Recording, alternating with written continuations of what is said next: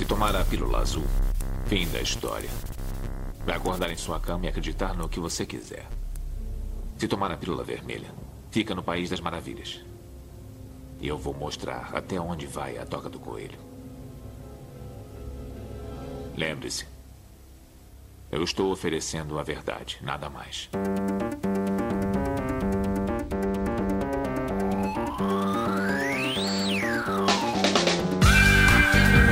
Magicando. Praise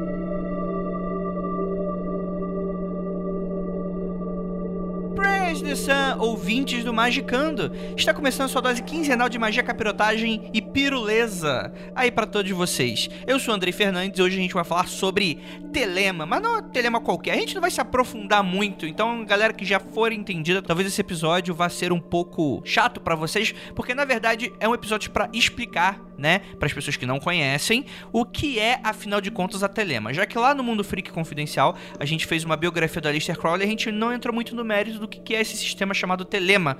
É, a gente até fala de onde ele veio, mas não fala um pouquinho da repercussão, nem nada desse tipo.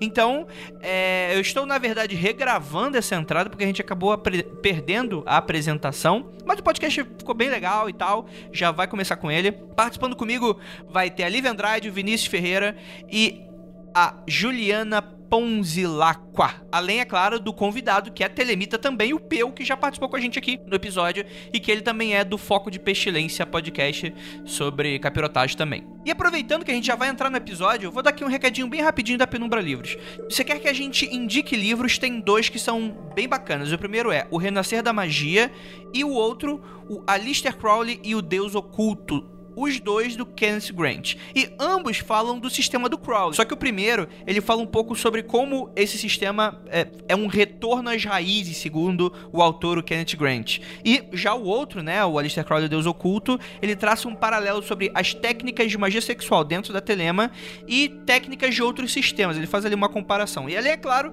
de contar vários casos, histórias e tretas. Afinal, o autor conheceu o próprio Crowley e teve acesso a documentos únicos.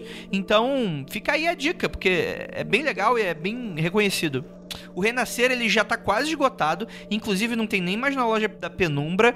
Tenta na Saraiva, na Livraria Cultura, se você encontrar, abraça ele, veja aí no Google, na internet. A Penumbra prometeu uma reimpressão para 2018, mas por que esperar, né? Você pode ir caçando ele já, por sinal. Já Deus Oculto você já pode conseguir já no site da Penumbra. E já que estamos falando em planos para 2018, um aviso para vocês não pagarem de Kleber. Para quem não tá sabendo, o livro da lei vai entrar em domínio público ano que vem. Você que que não sabe tá dando mole, isso quer dizer que qualquer editora pode lançar o livro da lei. Inclusive, a Penumbra, o Vinícius e a Lívia pediram pra gente ficar de olho, principalmente vocês ouvintes, que é o seguinte: fiquem avisados para não comprar, sair comprando o livro da lei por aí só pra ter na estante é, vocês precisam ter um livro bacana com uma tradução legal para estudo, coisa nesse sentido, porque eles disseram que estão sabendo de livros que estão saindo por aí com tradução questionado, feito inclusive por gente que não entende de telema. E isso é muito complicado. Não é para questão de ah, traduzir as palavras certinhas. Existem termos, existem todo um âmbito sistemático ali. É, imagina, a Bíblia, né? Tu não pode chamar qualquer um, né, meu filho? Tem que chamar alguém, um teólogo, esse tipo de coisa. O livro ali é parecido, tem que ser por um telemita ou algo próximo disso. E pra para falar besteira em Telema, são dois palitos. Mas a Penumbra prometeu que tem coisa fina chegando por aí. Depois, não diga que eles não avisaram. É isso, bora lá pro episódio conversar um pouco sobre fazer esse guia Telema for Dummies. Tudo que você queria saber sobre Telema, mas nenhum telemita se dispôs a explicar. E falou, os escravos servirão. Vai lá pro episódio.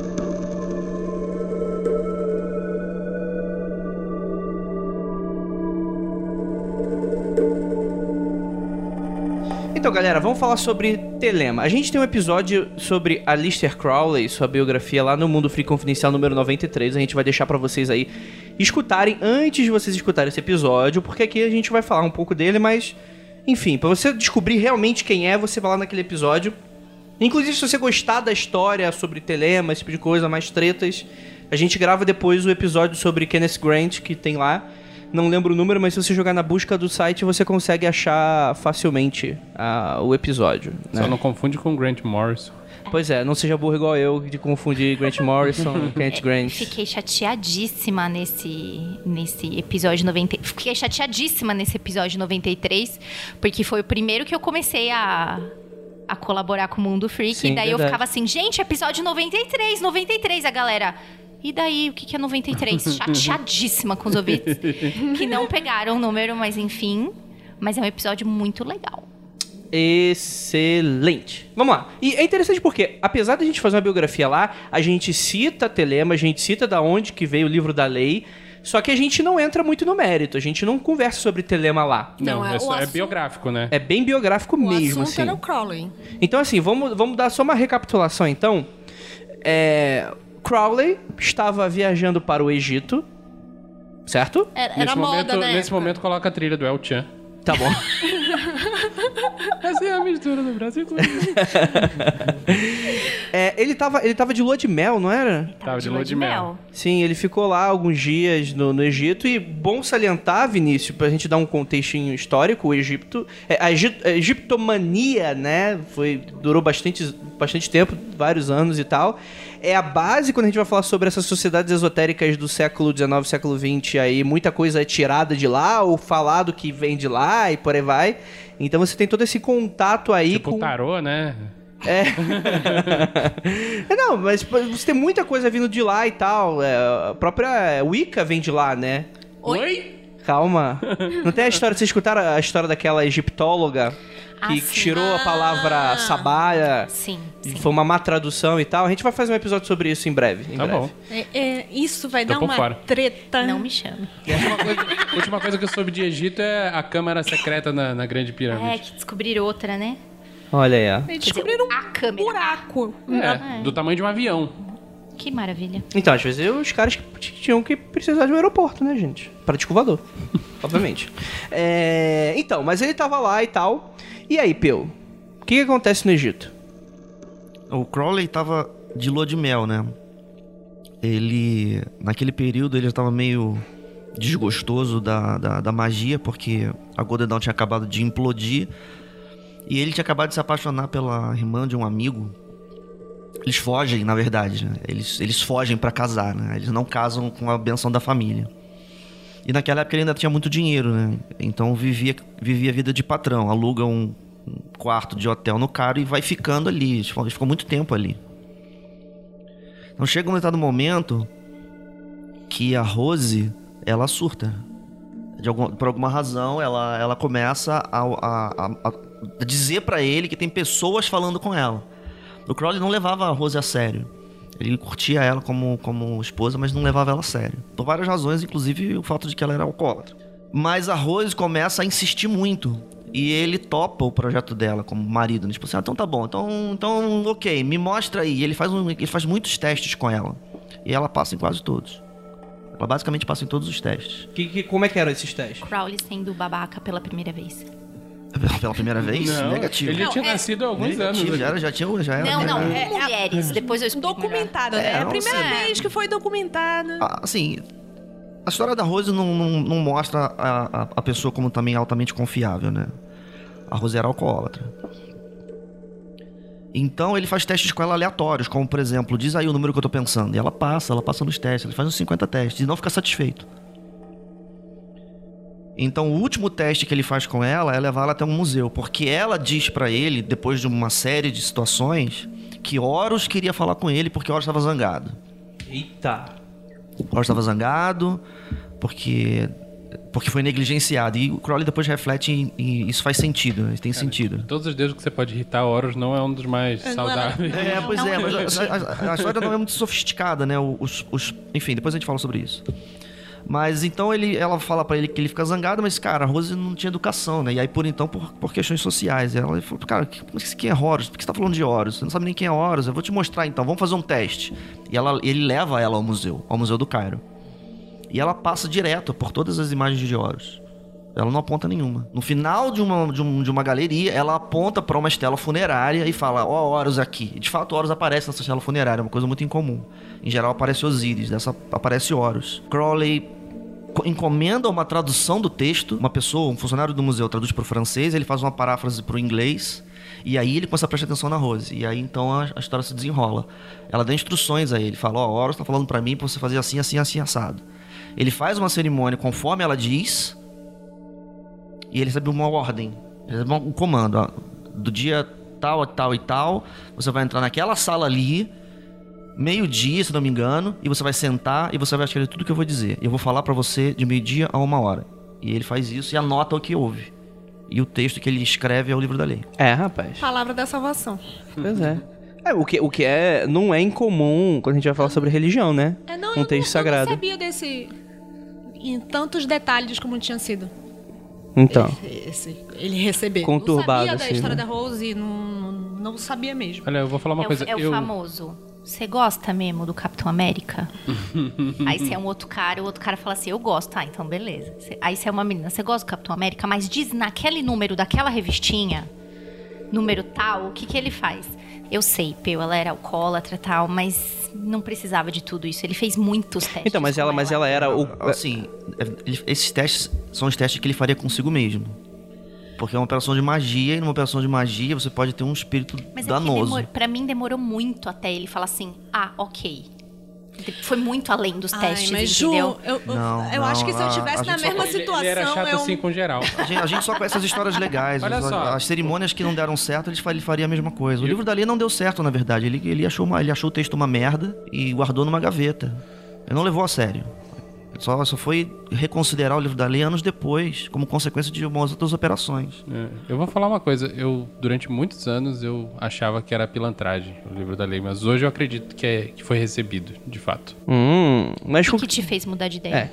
Não sei. hum, fazer uma pergunta mais O tempo. ainda. Quando é que você primeiro ouviu falar de Telema? Telema? Como é que fala? Telema, não é? Grego é telema. É, qual grego, né? Jônico, iâmblico, não sei o que, lânico, assim, é, supostamente é grego clássico. Pra começar, que você tem que falar com. Né? é o grego da quebrada? TH. Eu quero saber do grego do Não, mas, é, Então. não, mas aí Teta é, não é tal. é teta, não é tal, é teta. É- Teta é TH. teta. Ah, é TH, tá certo. É, enfim, Aí tem, e tem e, Epsilon e depois tem Eta. Tem espírito? Telema, Não, tá bom, tem né, aquele- Tá bom, acho que você? se repara. Eu já ouvi várias, várias, eu já vi várias aqui. pessoas dizendo que é, que, é, que é esse grego que deve ser telema. Então, o que eu posso dizer com certeza é que o segundo E é longo. É anime ou anime? Vamos dar continuidade? Anime. Ah, olha aí, ó. Ah, Nossa, garoto. Olha aí. Tá vendo? Então, como foi que você primeiro ouviu falar? Cara, eu devia ter, sei lá, 15, 16 anos, como acho que a maioria das pessoas, né? E o que caiu na minha mão? Livro da lei.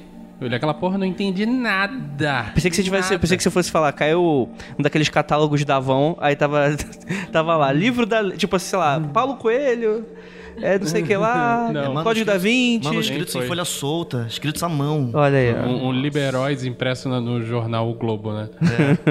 Não, foi, foi o livro da lei, caiu na minha mão, eu li aquela porra, não entendi nada. Falei, ah, que bosta. É isso aqui mesmo que as pessoas piram? Relaxa, tem gente que, que se diz telemita e também não entendeu nada, É, então... Aí eu voltei a ler várias vezes depois. E a cada, a cada nova leitura eu vou entendendo um pedacinho mais e não posso dizer que entendo perfeitamente hoje. É, esse, esse, esse é o legal do, do texto sagrado, é que pelo fato dele ser sagrado, as pessoas vão, vão ir até o fundo dele pra tentar entender todo o contexto. Primeiro, o contexto, né, do que ele tá falando. Segundo, aquilo é uma parábola, aquilo é- cara tá falando literalmente. É pra eu interpretar, é pra eu ler, e, enfim, é, é literal. O que que eu faço com isso, né? Eu acho que... Tipo, tem data de validade? Era pra aquela sociedade? E ainda, é pra todo mundo? então, ainda tem um problema que é a tradução, é tradução, o que que muda? Mu- Muda o sentido das coisas, né? Ó, Eu posso ser muito criticado pelo que eu vou dizer, mas uma coisa que me ajudou muito a entender, ainda que de uma forma errada, foi o Kenneth Grant. Muita gente questiona a interpretação dele, mas eu acho que é válida. Ok. E tu, Peu? Eu não me lembro. Porque a minha forma é a mais ridícula possível. Vou deixar por último aqui, tá? Eu não me lembro. Provavelmente. Provavelmente foi na internet durante o, o período em que a gente se encontrava todo mundo no canal Wicca da Brasilk. Rapaz, E vou te dizer por, por, por consequência de quê? Hum. Por consequência das colunas do Lalo no final da Dragão Brasil. olha aí. O Lalo anunciava sempre a Trails. Que era a galera do RPG que eu conhecia no Rio de Janeiro. Olha, olha só, eu descobrindo que provavelmente eu conversar com o Peu e o- o Peu conversar comigo e a gente não, não Se, se, você conhece. entrava no trecho da Brasirk, então você conhece geral. Geral. Inclusive pessoas que estarão aqui nesse fim de semana pro simpósio. Eu era OP, amigo. Ih, rapaz. Essa conversa vai ter que ficar pra depois. Esse é legal porque ca- cada vez mais a gente confirma que realmente o RPG é a porta de entrada pra magia negra, né? Olha aí. As mães estavam certas. Tá vendo? Sim, sim, sim. Não, não, não, pelo amor de Deus. Mamãe não pode ouvir isso, não, porque ela. Também não vai ver isso, não. Fica tranquilo. Pois é, enfim, naquela época então a gente conversava beijo. muito, né? um beijo aonde? Beijo pra minha sogra. Beijo aonde? Não é o Oscar infame, não. Fica tranquilo. Sim, isso é, isso é bacana, mas é. Beleza. Tem o livro da lei, então, pelo visto, ele foi engavetado. E aí surge, novamente, o Crowley vai dar uma olhada e fala: Poxa, isso aqui tem algumas coisas interessantes alguns anos depois. O que que faz ele mudar de ideia, Pel? Cara, eu não vou conseguir, não vou conseguir gerar essa, essa história aqui agora, mas a gente sabe que o, o- o Crowley, quando ele tava no Cairo, ele tava numa espécie de, de desgosto mágico. Desgostoso. Ele parou de praticar. Ele pratica naquela viagem porque ele queria impressionar a esposa. Ele quer tirar onda com a esposa. Desde Ele- sempre, né? Desde né? É sempre. um menino querendo tirar onda com a esposa, porque gostava dela. E aí ele contrata uma coisa que hoje provavelmente é um absurdo, ele contrata uma noite dentro da Câmara Real da Pirâmide de Gizé. Eles dormem lá, eles jantam e dormem lá. Não sei, se- eu não lembro se eles dormem lá, mas eles jantam lá. E o que ele faz é uma cerimônia de invocação de sílfides. Ele faz uma cerimônia pra mostrar as sílfides pra ela. Foi nessa cerimônia que ela perdeu o controle. Então ali ele fazia magia de brincadeira, porque ele não acreditava mais. Algum tempo depois, ele a vida dele começa a trazer ele pra magia de volta. E o que ele recebe são outros tipos de comunicação. Só que as- mesmo quando ele recebe outras comunicações, como é o caso, por exemplo, da de quando ele recebe no México os primeiros etires e, e- aí ele recebe mensagem de anjos, os anjos começam a falar de Horus, começam a falar de uma lei revolucionária, ou seja, ele começa a receber a, a mesma ideia pincelada por um outro lugar e aí começa então a, a- a meio que dar aquela coçada, né? Tipo, ué, por que que tá acontecendo isso tudo de novo? Nessa, eu não vou, os detalhes eu não vou lembrar Mas mais, isso mas tá na visão e a voz, né? são os primeiros dois. Os primeiros dois etires do Visão e a Voz recebe no México, quando ele ainda tava meio garoto.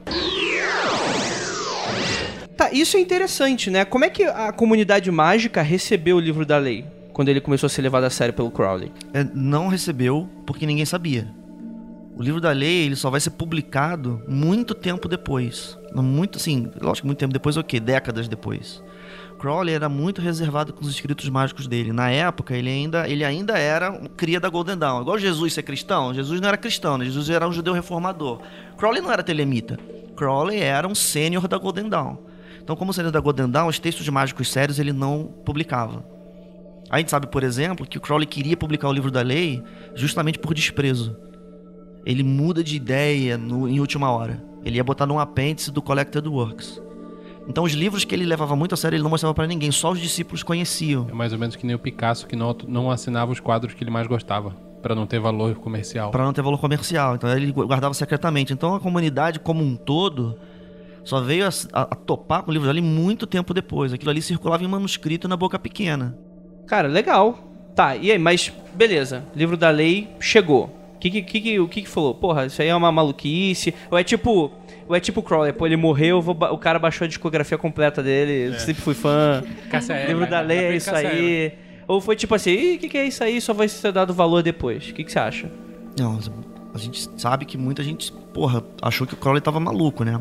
Porque a comunidade esotérica, apesar de se posicionar como vanguardista, ela, ela se pinta como vanguardista e, e se faz de conservadorismo total, né? Total. Outras coisas É que a tá aí desde o início do mundo. Desde É. os tempos mais primórdios. Né? Pois é, né? às vezes eu fico brincando com as pessoas que Telema é cristianismo 2.0 por causa do comportamento do telemita, né? O pior é telema telemita. É. Mas aí é aquela regra básica de o, problema é a fan, fanbase, né? Não há, mas eu não acho que seja exclusividade do, do Não, pelo Telemita. contrário, eu não, acho, pelo é contrário. exatamente isso. Se diz de super vanguarda, mas é o primeiro a falar, ah, isso aí é falso, isso Não, aí não tem mas- nada a ver, nem Não, lê direito. pior ainda, né? Isso é toda. É o, o ocultista médio. é.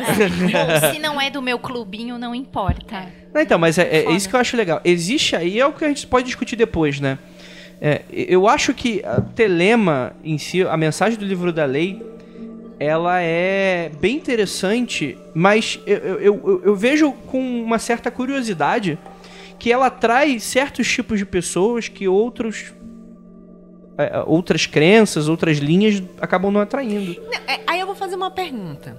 Do mesmo jeito que, a- que as pessoas estão dizendo que a gente fica zoando o Icano, que tem aquele arquétipo, aquela caricatura de Icano, que todo mundo adora zoar, existe uma caricatura, Do Ah, Telemita. mas pra todo mundo existe uma... Sim. É, existe. mas parece que é um, um esporte ocultista zoar o Icano e falar mal do Telemita. É, faz parte das Olimpíadas Ocultistas falar mal do Telemita. Mas sabe o que eu acho legal? O, o apesar do Crowley ser um ocultista bem representativo e tal, alguns, sei lá, vão falar o maior ocultista e tal, que mudou as coisas, século XX. O cara não precisa ser ocultista para ser telemita. Isso eu acho uma, uma leitura interessante. É. O cara pode até conhecer o Crowley, gostar, o cara pode ser ateu. Ele pode ser ateu e ser telemita? Eu acredito que sim. Cético pra caramba, mas gostar das mensagens de dedo no que gritaria? Ué, o Ivan Mizanzuki não diz que a- na tese dele que, que Telema é Eu religião? não li a tese dele.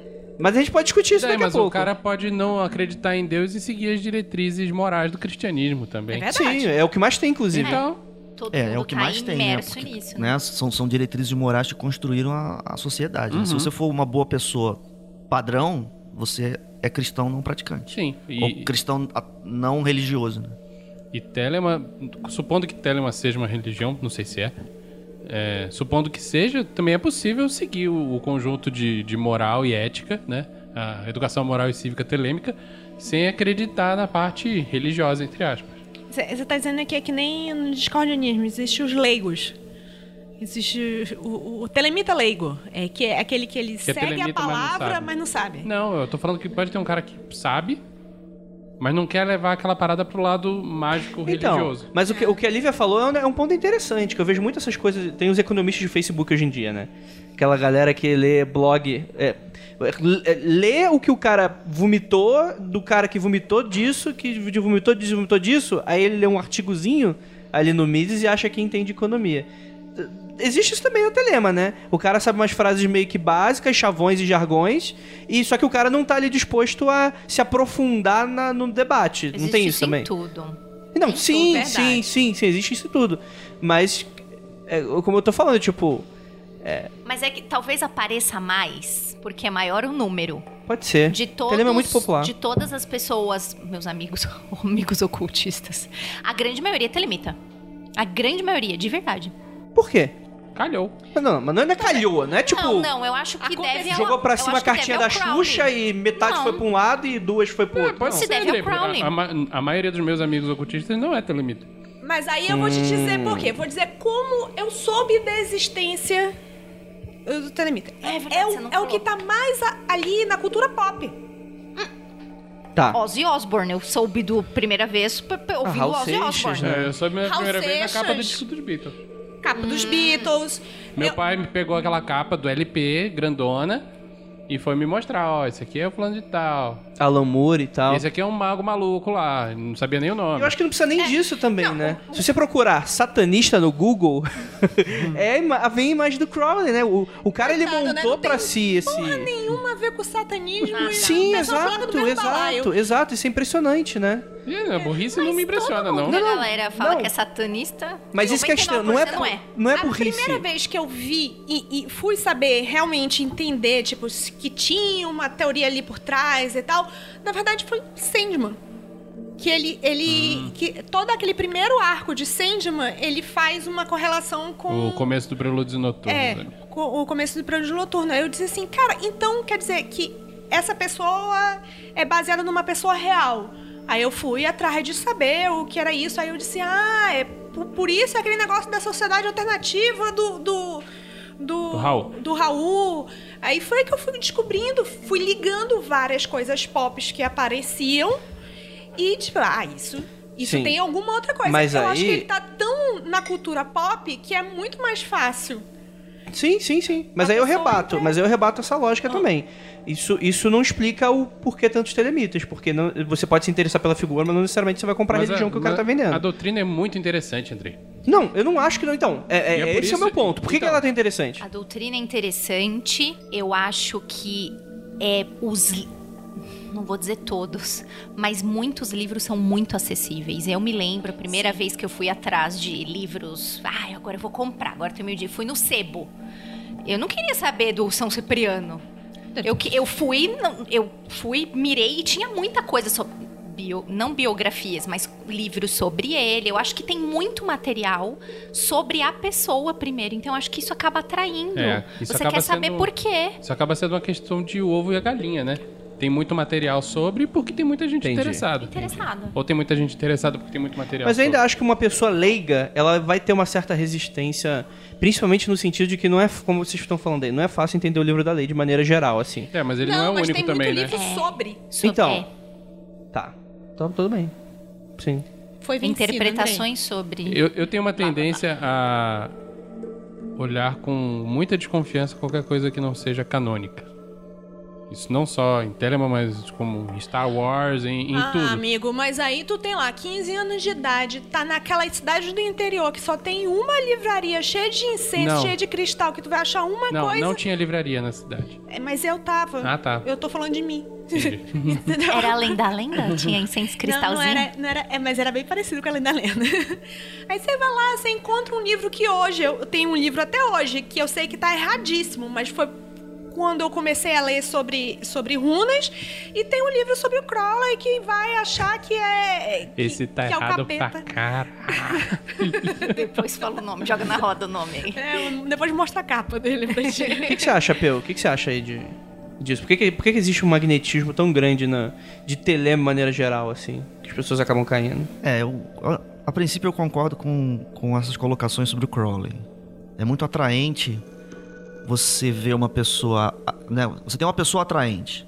Ela é admirável. Por, por- por qual razão né, fica a critério de cada um, mas alguma coisa acontece e a pessoa é admirável. Ele então você foi uma que a- pessoa extraordinária. Você quer saber o que essa Você é pessoa pensa. O que, que ela pensa? Porque ela, se ela, o o ser extraordinário envolve a maneira como a pessoa pensa. Como é que ela pensa? Ah, mas ela então ela escreveu esse negócio de Telema. Porra, então eu quero saber o que é isso, porque isso, essa pessoa extraordinária que acreditava naquilo ali. Né? Você tem pessoas extraordinárias no caos também, que chama muita atenção. né? Eu acho, por exemplo, que uma das razões porque o fenômeno Wicca, ele hoje ele tá meio largado de, de- no cantinho, é por- não é porque não, é, não tem valor. É porque, por acaso, ainda não apareceu uma grande figura para publicar uma poderosa obra e sacudir o cenário. Com licença, com licença, com licença. Vai descer dos céus o grande unicórnio e vai. Né? Ah, se for um unicórnio, eu quero. Aí ele vai chegar assim imponente e vai perguntar: Ju, Oi. você é a escolhida para transmitir os pensamentos Pra da escrever um livro. Vou falar no seu ouvido. Hum, É, eu acho, vou te interromper brevemente, fazer um parênteses. Tem muito a ver também de que muitos sistemas mágicos usam e citam o cara também. O cara tá em Verdade. todas. Ele revolucionou Até- o ocultismo do século revolucionário. A própria XX. Wicca. A, a, Sim. a Wicca se baseou em muitas coisas. Se baseou A não. primeira. Não, foi o contrário, né? Não, É, não, não, não, não, não. É, é- enfim, infelizmente, a, a história recente da Wicca, ela, ela é, da, é uma história da OTO. O, É, Lew- é. o Lewis, o Lewis... o- Não, vê um caso, por exemplo. A Wicca moderna teve a infelicidade de ser inaugurada por uma pessoa como aquela. Tivesse, sido tivesse calhado de ser inaugurada por um outro tipo de gênio, teria com certeza tido um outro tipo de história. Tanto é que, tanto é que esse nome, que é historicamente importante, é esquecido em prol de outros nomes, como a Starhawk, por exemplo. Tem muita gente que acha que a Wicca começa com a Starhawk. Porque a obra dela foi uma obra impressionante. Cadê a obra do Lewis? Tipo, foda-se o Lewis. Foi irrelevante. No caso, Quem mais o, o Crowley? Gardner. Oh, Gar- perdão, pensei que você tava Não, falando não, de quem mais o, o ah, perdão, foi o Crowley... Lewis, né? Eu Tô pensando na Mork, né? O Gardner nesse O caso. Gardner. Quem mais o Crowley influenciou? O pessoal do Gardner. Total, Gardneriana. Lívia, o Clore influenciou Ele- todo, mundo que nasceu depois dele. Eu, Todo mundo. É. Se você olhar pra Todo magia do mundo caos, cita, todo mundo você usa. vai- É, tem gente que, que já chegou com, com essa conversa dizendo que, na verdade, o, o Crowley é um proto-caoísta. É, claro. Assim como, né, o... Eu acho que qualquer um que misture sistemas é um protocolista. É. Olha, vou te dizer então que só tem caoísta aí, né? O Brasil, Mas você tem na magia, Não, né? não, o é, né? Brasil meu amigo, é um Brasil não que nem fermenta. Não, dentro de Telema mesmo. A impressão que eu tenho, Pel, me corrija se eu estiver errado, que a maioria dos telemitas normais, assim, que não estão na Telemita vanguarda... médio. O telemita médio. Limita médio, é. O telemita médio, ele fica repetindo o ritualzinho de Crowley. O cara não inventa nada. Hum, não sei. Essa Aí é a não impressão que eu tenho. Não Posso sei, é estar muito, é muito difícil de, de ter uma ortodoxia em Telema, porque Telema é uma confusão de pessoas que ficam teimando em fazer o que elas querem, né? Então, quando você, quando você diz pro outro que ele tá copiando, ele vai imediatamente mudar, porque ele se recusa a Elas fa- aceitar. Mas a impressão que eu tenho é que elas fazem o que elas querem, do jeito que os outros já fizeram. Ah, sim. Então, eu tô falando de método aqui, entendeu? Não, não, sinceramente, eu não sei dizer. Eu não sei dizer. Eu acho que o Telemita é mais experimentador do que, do que parece, olhando de fora. Tem uma ortodoxia de internet, mas é muito difícil pra você ser uma pessoa que, que trilha o, o caminho que o Crowley apontou e ser ortodoxo, porque ele foi o sujeito que apareceu pra dizer que método mágico é flexível. Antes do Crowley na Golden Dawn, é claro que aquilo ali estava fervilhando ainda, mas as pessoas ainda estavam fazendo ritual by the book entendendo que a forma da cerimônia tinha as propriedades especiais de funcionar. Com Magic in Theory and Practice, esse negócio é derrubado totalmente. Olha só, vamos pegar. Isso aqui é Legolândia mágica. Pega, junta os pedacinhos de alguma maneira que, que atenda ao seu senso artístico que vai dar faz certo. sentido, Né? Então aí sim, aí você vê, olha só, proto-caos. Só não é caos porque ele pessoalmente acreditava que havia valor em você trabalhar com um sistema fixo. Uhum, E conectar com a corrente. Sim, a, a ideia de uma corrente, essas coisas todas que vêm a ser é, questionadas depois. Mas o, a, as OTOs, por exemplo, aí da vida, ficam repetindo fórmula, né? na cerimônia de iniciação, mas na prática diária eu teria que perguntar para os membros um a um. É claro que ali é uma ordem, então tem a cerimônia oficial. Aquela que, sei lá, rola uma vez por mês ou todo domingo, sei lá. Mas em casa, o que a pessoa faz em casa, eu não sei. Entendi. Tem uma amostragem, talvez, da internet. Não. Eu, Eu a, não. a minha impressão do que você tá falando é toda. Eu concordo com a sua impressão, mas é toda baseada pelos fóruns que eu li. É, eu tô falando de pessoas que já estiveram nesse meio Tá. e pularam fora em determinado momento, porque, justamente por causa disso. Porque Então. experimentação não era incentivada. Vamos, vamos voltar aqui. Vou enxergar Telema como um, um, um- um subproduto do livro da lei, não do que Crowley praticava por fora. Existe prática na Telema? Ou as pessoas pegam coisas que o Crowley fazia e introduzem isso na Telema livro da lei? É uma pergunta complexa. Vocês entenderam? Que eu... Não. Não. Não. Eu acho que entendi, mas eu tô desconfiado. Existe prática dentro do livro da lei? Não.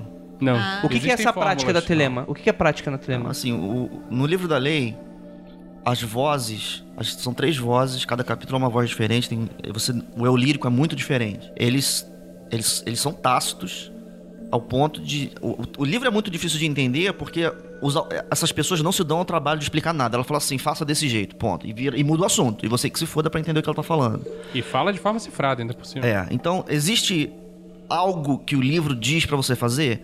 Existe. Mas esse algo é extremamente abstrato. No It, por exemplo, fala assim: faça tudo o que você quiser, mas sempre a mim. Ok, legal, mas o que, que é isso? Então eu passo o resto da vida pra tentar entender o que, que significa isso. E cada um pode ter sua própria visão de o que significa essa frase, né? Cada telemita vai lá e entende de uma forma devido à sua carga de, de conhecimento e de experiências. É o que parece. Ninguém, nin- ninguém até hoje conseguiu convencer os outros de que, de que a de sabia qual que era a maneira certa. Então está em aberta a questão. É, mas o meu ponto é que em- se, se, se você, se você toma isso como aquilo que o livro diz para você fazer, isso não é uma receita. Isso é uma diretriz extremamente abstrata. Então o livro diz para você como é que tem que fazer? Diz. Mas é. Mas é, é, é- é material de ortodoxia? Não. Não, o que eu tô perguntando é assim, o que que o, que que o telemita então pratica? Ele vai pegar o- coisas que o Crowley fazia que não tinha a ver necessariamente com o livro da lei, é isso? Aí eu falo da caricatura do Telemita. O Telemita acorda às 6 horas da manhã, vai fazer o Liber Hash, depois ele vai pra internet e fica falando mal dos outros. Escravos servirão, escravos servirão, escravos servirão. Quanto é você quanto da Fanta Laranja? E, e- Escravo e fica, e fica procurando pelo em ovo pra poder processar os outros que adoram uma coisa de cartório, de lei. É É impressionante, Entendi. parece maçom. Nossa, a pessoa tá Como, como ofender o máximo de pessoas ao mesmo tempo? com menos quantidade de segundos. Tá. Engraçado você falar esse negócio de papel, né? Eu fui visitar um Kindred de Azatru no interior de. de- no- em Barra do Piraí, no interior do estado do Rio. eu recebi um documento de presente. Foi uma piada, né? Eu- recebi, eu recebi o documento falando, eu sei que vocês telemitas gostam de documento, então aqui tá um documento. O, docu- o documento foi um amor, né? Foi uma declaração de amizade, foi uma coisa bonita, mas foi, mas foi um documento, uma carta assim, Mandou toma aqui. Eles não têm uma cópia, eles não se importam. É só eu que tenho uma cópia, porque só eu gosto de documento. Eu falei, tá bom então. É, Um beijo pra você, Marcelo. Olha Ah, aí. agora eu Marcelo e quero Daniel, não esqueci este Daniel, não. Entendi, entendi. É, tu- tu- provavelmente o ouvinte que não tá entendendo nada já tá montando uma imagem formada na cabeça do que que é o Não, telemita. gente, eu tô zoando. mas Só um pouquinho. Tudo é baseado em fatiagem. É. Pô, legal então. Mas ainda não responderam a minha a pergunta pergunta. não foi respondida. Não foi respondido. Repete a pergunta aí. Talvez porque eu não entendi. Qual é a prática do telemita? Ah, sim, é. Então, é aí que a pergunta se Telema é religião ou não é religião começa a ficar complexa. Eu não tenho condições de refutar uma tese inteira, então, Ivan, você me perdoe aí, mas. é, a palavra Telema, quando ela é usada pelo sujeito falando sobre o que ele está falando, ela ultrapassa o livro da lei. Então, por exemplo, as pessoas vão dizer para você, algumas pessoas vão dizer para você, quantos livros santos existem em Telema? 13. Porque tem outros livros santos que não, não mencionam Telema em lugar nenhum. A palavra Telema não aparece em lugar nenhum. Mas são livros santos produzidos pelo, pelo profeta, pelo mesmo sujeito. Então a pessoa vai dizer: Ah, então tá, isso aqui é o corpus sagrado de Telema. Mas então você escapou do livro da lei. Aí começa a ficar esquisito. Se você for mais além ainda, você vai ver, por exemplo, ah, esta pessoa, ela fundou ordens com metodologia. Aí você vai dizer, então, então isso é Telema. Telema é você, então, acompanhar essa metodologia. Ah, mas o livro da lei tá- diz que é isso? Não, em lugar nenhum. Não, A palavra magia não, não ocorre no livro da lei. Não tem magia escrito no livro da lei. Nem ocultismo, nem esoterismo. Então, no livro não fala nada sobre isso. Tem, no- tem no- na Bíblia? Perdão? Tem na Bíblia? Magia? Deve ter. Magia Deve tem. ter. Tem. Tem? Magia, Magia tem. tem. Deve ter, porque aí no caso da Bíblia, Nem que seja mago, mago era uma função social. Tem né? os Então três reis magos. É, então Não, não, não, é. não, não, não, não. Oh, Hum. reis magos não... Não tão na Bíblia? Não estão na Bíblia. Que isso, fera? Não, não estão. Então Ah, tá. É verdade, é verdade. Explodiu a é- cabeça. Isso é, É. isso é igual. É, É apócrifo. É apócrifo. é, tem razão. Olha É aí. no livro de... Não Então, é isso que eu ia falar. Cristianismo também tá cheio dessa, dessa lenda aí também, né? É, se você for pegar Lúcifer aí. Ó, mas olha o respeito que eu tenho pelo cristianismo. Olha o tamanho dele aqui, ó. Então, mas até aí, tipo, se isso for usar como argumento pra que Telema não é uma religião, então o cristianismo não é uma religião por causa disso? Deixa eu só voltar um pouquinho. Peu, telema quer dizer vontade ou intenção, é isso? Como existe uma tradução para esta palavra? Não, sim, é um, é, um, é, um, é, um, é um termo do grego, então tem uma acepção e ela é, é, é, é, é- é pequena, porque se significa tudo, não significa nada. Tá. Mas assim, telema, Mas se ela se, se diferencia assim, de eros, por exemplo. Telema e eros são duas palavras diferentes, elas não são da mesma maneira. Tá. A minha Eros é pergunta é, o desejo. seguinte. Não, é porque. Se você... Se um quiz acontecesse... Isso! E você fosse ganhar um livro... O que, que você responderia? Olha, vocês estão fazendo os professores de vocês, o Calem, passar vergonha, viu? Seus alunos que não estudam. Eu vou te, eu vou, eu vou te responder a sua pergunta de um jeito esquisito. Eu, eu fiz um, por um. Eu tive um tempo em que eu tava fazendo terapia com uma terapeuta é, lacaniana. E eu comecei a falar isso pra ela. Não, porque a minha vontade, isso, minha vontade, aquilo. Ela começou a ficar. A franzir o senho e achar muito estranho. Não, mas isso aí não é vontade, você tá confundindo. Eu descobri que ela. E eu tô supondo que a literatura do Lacan é assim. Usa vontade e desejo ao contrário de um telemita. Telemita, acompanhando Crowley como uma pessoa que teorizou sobre o assunto, ele coloca desejo e vontade como é, coisas distintas. E é um, jogo, é um jogo simples de pejorativo. Desejo é pejorativo, a vontade é a coisa maravilhosa, fuja do desejo, vá para a vontade, que isso é a coisa mais malandra do mundo. Para um lacaniano é o contrário. Desejo é a expressão pura, mais maravilhosa do sujeito, e vontade são as coisas triviais. Então, assim, eu não vou saber dizer para você o que, que Telemann significa para o grego clássico, porque eu não, não fui até o dicionário.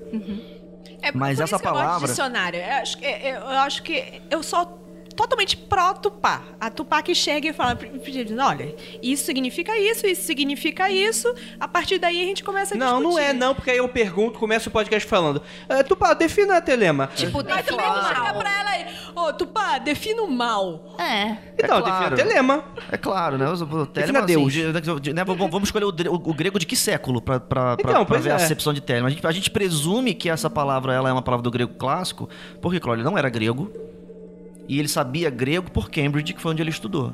Então, Que qual é o grego é dele? É o grego clássico. dos clássicos, porque as pessoas estudavam os clássicos na universidade. Ele não falava Uhum. grego, ele não falava grego de rua. Se a gente for um cenário de grego hoje e descobrir que telema significa uma coisa trivial lá que eles falam no dia a dia, não serve. Ah, tá. Porque não faz sentido. Crowley não era grego, ele não falava grego de rua, ele falava grego de universidade. Então e, o- e o presume-se que grego moderno não tem nada a ver com clássico também. então, pois é, então presume-se que essa é uma palavra do grego clássico. E no grego clássico, essa palavra ela era usada em discursos filosóficos sobre a vontade divina. Não sobre coisas que você quer fazer. Então é tipo a assim, eu não tenho vontade- telema de fazer xixi. Você não- ele não diria isso. Ai, que. Nossa, que exemplo maravilhoso. Não, é, o- o- o- a pessoa não diria isso. Sim. Ela, ela, diria, ela usaria um outro termo pra falar de fazer xixi. Eu não tenho telema de fazer xixi. Fazer xixi está dentro de telema, mas telema não é fazer xixi. É, você não usaria essa palavra pra dizer isso. Você diria essa palavra, por exemplo, pra falar que a telema de Deus deseja que a humanidade seja Sim. boa. É. Sei lá, eu tô. Ok, faz sentido. Pra não, quem, pra quem tá por Entendi. fora e acabou navegando e não lembra do nosso episódio sobre Crowley e decidiu não escutar, é, a gente tá falando, tá se referindo aqui ao conceito de grande vontade, grande obra, certo? Posso falar que são sinônimos ou próximos? Pode sim. Sim, sim.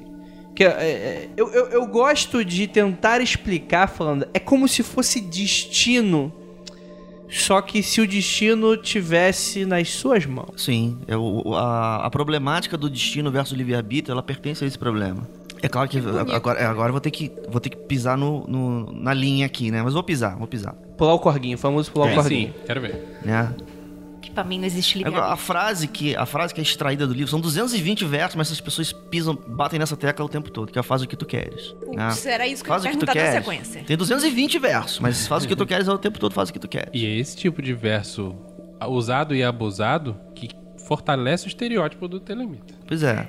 Esse Fora, e, e fortalece o estereótipo não só dentro da comunidade esotérica, mas é, eu estou pensando nas minhas tias. Tipo assim, não, faz o que tu quer. Não, qualquer coisa do capeta. Isso é justificativa pra vo- você Exato. tocar o terror. pra você sair matando, teo- ó, estuprando. De coisas que eu já vi dentro do grupo de Telema, em teoria é. Então, o, o problema, o problema filosófico é que você pode fazer o esforço que você quiser, mas não tem vírgula no livro da lei. Faz o que tu queres, ponto. Ponto. Não tem vírgula. Quando, quando, quando ah, o, o Gardner vai beber lá na UTO e, e vai pra Wicca, ele não consegue suportar o inferno, que é essa frase, e coloca uma vírgula, desde que seja alguma coisa boa. Mas o livro da lei não tem, não tem, condiciona, não tem condicionante. É faz o que tu queres. Ponto. E isso é perturbador. A primeira pessoa que falou essa frase não mim, tentando explicar essa frase pra mim, falou assim: faz o que tu queres. Mas isso não significa que não há consequências e que você não tem que arcar com elas. Ou, ou tem, ou não tem. Eu tô É, não indica, exatamente. É, não tem indica. vírgula. Nada, Não, nada e- está dito sobre não, isso. Não, é, É. é- era a pessoa tentando traduzir pra mim o que significava. Faz o que tu queres, ponto. Então, Mas as coisas todas têm Tô consequências. Mas lembrando isso não é daquela uma- situação. Desculpa. Eu tô lembrando daquela situação do, daquele nosso casal de amigos lá do Rio. Que a menina chegou pro cara e falou: Cara, tô com vontade de dar um soco na cara da sua mãe. Ele falou: Vai em frente. Não vou te impedir. Mas você vai arcar com as consequências. É, eu- eu até entendo que isso quer dizer com arcar com as consequências, mas. a- isso, a isso, esse é- essa é a voz de uma mãe dizendo que você tá fazendo merda, né? Essa é é o- uma voz ainda muito impregnada É uma frase de muito- valor cristão. Eu não gosto muito dessa expressão. Ela, ela, ela é uma, até uma sugestão de culpa, né? Você tá dizendo que a pessoa vai se fuder. Sim. Mas a ideia, eu acho que a ideia, ela é a ideia salvadora da frase, ou pelo menos não salvadora da frase, mas salvadora do sujeito. Eu tenho desenvolvido lentamente uma, uma solução na minha cabeça pra entender o que vocês estão chamando de, de telemita, que é uma pessoa problemática. Telemita é uma pessoa problemática.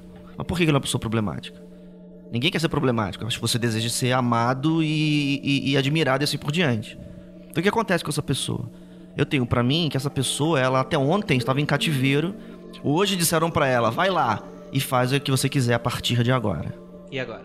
Sai da caverna, Platão. E Sai agora? da caverna, coloca o bracinho pro alto e sai correndo em, É o- em- em- em círculos que É o Django. galinha. Compra, compra tua roupa, Django. Tomando, chega- tomando banho de chapéu e discutindo Carlos Gardel. Ah, Mas, mas, mas assim, eu acho isso interessante porque o problemático não necessariamente é uma visão ruim. Todo mundo aqui é problemático. Isso. Senão a gente não tava gravando esse podcast. O, o Peu até disse no- na, na outra participação dele, assim, tipo, se, se eu, eu. eu sou problemático. Se eu não tivesse problema, eu tava jogando videogame. Não, não, Não, mas não, ia nesse, tá não, não estudando, que- ia tá-. Problemático, o que é problemático pra sociedade? A sociedade espera que eu vá todo domingo na igreja. que eu não mate ninguém, que eu não roubo ninguém. E eu realmente eu não mato ninguém, eu não roubo ninguém, mas eu não vou pra igreja. É. Oi? O Vinícius, algum problema? Não, não. Tá bom. Você não mata ninguém? É, então, vamos, vamos- Então, enfim. Mas a, a gente aqui questiona coisas, né? Coisas que, enfim, não é que um cristão não questiona. Um cristão, obviamente, questiona.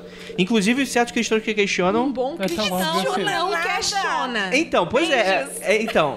Um é, bom é, cristão aspas, co- não aspas coelhinhas Cristão voadoras. O mal é um mal cristão, né? Porque segundo a sociedade cristã pensa, você tem que ser o cordeirinho, a ovelhinha, e tem que seguir e tal, e os humilhados serão exaltados, e blá. Não só na, no cristianismo. É. Sim, óbvio. O Ica também, né? Gente, tá um climão nessa gravação. Não, mas é, mas é isso que eu acho É interessante. Noite de Climão, hein? Uma bela música da Letrux. Eu não Tava ouvindo quero- hoje à tarde. Eu acho uma bosta, porque você. eu- desculpa, eu vou tentar resumir de uma maneira bem, bem simples, mas é assim: você está indo para um rolê de conhece-te a ti mesmo, que é o que todo mundo tá vindo aqui, e você fica com terror na cabeça, não, mas olha, você pensa bem o que você vai fazer, porque senão vai vir três vezes de volta pra você. Caralho! Não tem nenhum momento que você não vai ficar com terror na tua cabeça? Que saco! É isso que me irrita. Não, e quem É é, o- isso quem que me é o quem é brava. o definidor? Sim, sim. Qual é a sua régua, qual é a sua régua moral? Ah, conhece, vai conhecer ti mesmo, mas olha, nesse processo, toma cuidado, porque você pode receber três vezes de volta. Ah, Então. toda hora você não tem um momento da sua vida que você não vive sob terror? Que porra é essa? Aqui, eu acho que, as acho que o, o, o a pessoa viver sobre terror, até certo ponto, eu acho que é seguro e estável pra pessoa. Pra pessoa? Pra pessoa. Pra todo mundo. Porque isso é, É, é estável. é estável. Estável é. estável. Estável e estagnante também. Sim. É, é, estagnante é quando você não gosta do estável, né? Esse estável é ruim, está estagnado. Porque você tirar isso de você, você tem um benefício e um malefício. O malefício é, você tá entrando em terrenos não conhecidos. Você pode se fuder. Ao mesmo tempo é, você pode sair da caverna e descobrir coisas que as pessoas que não se arriscaram fizeram. Mas eu acho que a gente tá tá entrando muito num lado filosófico que eu acho que isso aí... Mas eu acho interessante, mas acho que a gente pode é trazer depois. discussão. É, mas aí que eu vou, vou- eu aponto lá. Por que, que tem pessoas que dizem que Telemann é uma filosofia e vão dizer não, não é uma religião? Por causa disso. Porque esse sujeito, ele vai navegar, e nem só no livro não, na cultura como um todo. Ele vai navegar aqui e vai dizer, por que, que isso aqui é importante pra mim? Porque isso me faz pensar sobre esses assuntos. Não estou preocupado com as divindades, nem com o espiritual. Mas esse jogo todo aqui me interessa e me leva a pensar sobre isso e sacudir a minha vida. Então vai haver, vai, vão haver pessoas que vão dizer que Telemann é uma filosofia. Sim. Isso responde aquela sua pergunta que você fez lá no começo, de se a pessoa pode ser ateu e, And telemita. E ter limite ao mesmo tempo. Sim, sim, assim como eu conheço várias pessoas que não vão pra igreja, não, são, não se consideram cristãos ou religiosos, mas que vê na Bíblia também uma filosofia. Vê uma, uma- uma- um livro de regras morais, de sugestões de como você viver a sua vida, e é isso. E o cara não necessariamente vai rezar pra Deus todos os dias pra perdoar aqueles que ofenderam ele. Eu já vi, já vi esse discurso também muitas vezes, né? É, dentro do, do cristianismo. Então esse cara tá pegando a moral cristã, só os pedaços mais interessantes. Ué, Por porra, favor, eu gostaria da minha religião sem cebola. Porra, eu gostaria da minha Telemann sem a parte ruim também, né? Eu acho que isso é super razoável, na verdade. né? O Karnal, caralho, você tá Karnal aqui, puta merda. Ele fala sobre. Aquele do 40 servidores ou o outro lá? o, não, o, Le- o Leand- Leandrinho. Cara, Leandrinho. é, você É já o- viu uma página no Facebook? Nossa, é muito. Já, já. É, o- é como é que é? O, é Humanos de Karnal, né? Human- Humanos de carnal. É. Tipo, frases assim. É, como é que é? Tipo, ele fala as paradas que é óbvia, sabe? É coisas tipo, óbvias. Ah, uma pessoa que está. uma pessoa que morreu detém- está morta. Uma pessoa que morreu está morta. Um detento não pode sair da prisão. Tipo, é uma foto mó bonita dele a Só que é um lenga-lenga. É porque realmente o Karnal tipo, é aquela filosofia de fast food, né? Filosofia para as massas. Que até aí também não, eu não consideraria eh, até certo tanto ruim. Mas ele tem uma- um vídeo dele no Facebook que ele fala sobre. Como é que é? Sobre crença personalizável. Eu acho que esse é o conceito que ele usa. De que no Brasil, isso ele faz como uma crítica. No Brasil, as pessoas pegam uma coisa, mistura com outra e tal. Então, tipo assim, é, pega tipo aquela senhoria do Vaticano que vai no terreiro de Umbanda, vai na, na missa todo domingo e vai no, na página do Facebook criticar o Papa Francisco porque manda ele ler a Bíblia. A tia Cotinha. A tia Cotinha que vai lá, coloca o santo de cabeça pra baixo. Eu não, eu não gosto. banda, Eu um não chá. gosto dessa, dessa, dessa, dessa, dessa interpretação, dessa lógica, porque aí a gente vai ter que começar a pe- perguntar o que, que é o mais puro. E quando a gente vai pro que é o mais puro, fudeu, porque o cristianismo é uma religião de. O Velho Testamento tem milhares de anos, é mais de dois mil anos. Então, o que, que é mais puro? É viver como o cara de seis mil anos atrás vivia? Pensava e agia? Eu acho né? a gente- melhor a gente não colocar o pé nesse pântano. Então. Porque. Senão nunca mais. Não, mas enfim, foi, isso me remeteu ao que, o- que, que o Peu tava falando. Mas, mas isso é interessante, tipo assim, eu não vejo problema. Eu vejo problema quando, por exemplo, o cara que ele é o telemita, ele começa a pegar o livro da lei e ele começa a levar aquilo para outros âmbitos da vida que não o espiritual filosófico, algo que seja interessante para ele. Por exemplo, usar isso como discurso econômico, usar isso como discurso social. Ah, que nem Ah. a Ju fala, quanto está a Fanta laranja? Sim, e é- as pessoas é- respondem, os escravos servirão. É, tipo, aí ele começa a pegar essas, essas bobagens meritocráticas e começa a falar, ah, tá, mas o meu livro da lei, a minha religião fala que é isso aí mesmo, os escravos servirão. E foda-se o cara que é pobre e, e tá morrendo de fome na África, foda-se. Né? É, e o que incomoda pra mim tanto quanto o cristão falar. As pessoas. Ou, ou o espírita falar sobre karma. Não, mas você precisa passar por isso na sua vida porque você tá fazendo. Tipo. Ou, ou a, a- Ai, fala Andrei, muito. babaca É, né? Você lugar. merece esse câncer, né? Então. É foda, né, bicho? Se você, se você Você reduzir. fez alguma coisa na sua Se vida você passada. reduzir, reduzir, reduzir, você vai ouvir. Você merece esse câncer. Foda. É foda. Sim. Mas o cristão também, né? Tipo, ah, você. A Madre Teresa falava isso. Todo mundo critica hoje, depois que você vê a obra dela, porque ela cuidava dos pobres, mas ela não cuidava no sentido de vamos melhorar a vida dessas pessoas. Ela ia lá pra ajudar eles pra falar, olha, o que vocês estão passando aqui é Deus gosta. E vai continuar assim. E vocês vão morrer, só que no céu você vai ocorrer uma, uma recompensa. Né? É, é- é- esse é o meu problema. É quando você passa a não gostar de lutar ou melhorar ou esse tipo de coisa. Enfim, começa a ser babaca, né? Começa a ser babaca pra O caralho. meu problema é, por que, que eu não posso ter a minha recompensa aqui? Não seja cuzão. Não seja cuzão. Primeiro que recompensa é um bagulho meio esquisito. Mas por que, que eu não posso ter ela aqui? Por que, que eu só vou ser elevado se eu morrer no Então, sofrimento só que aí muda o total? discurso. Porque quando a pessoa tá falando do sucesso dela própria, ela fala.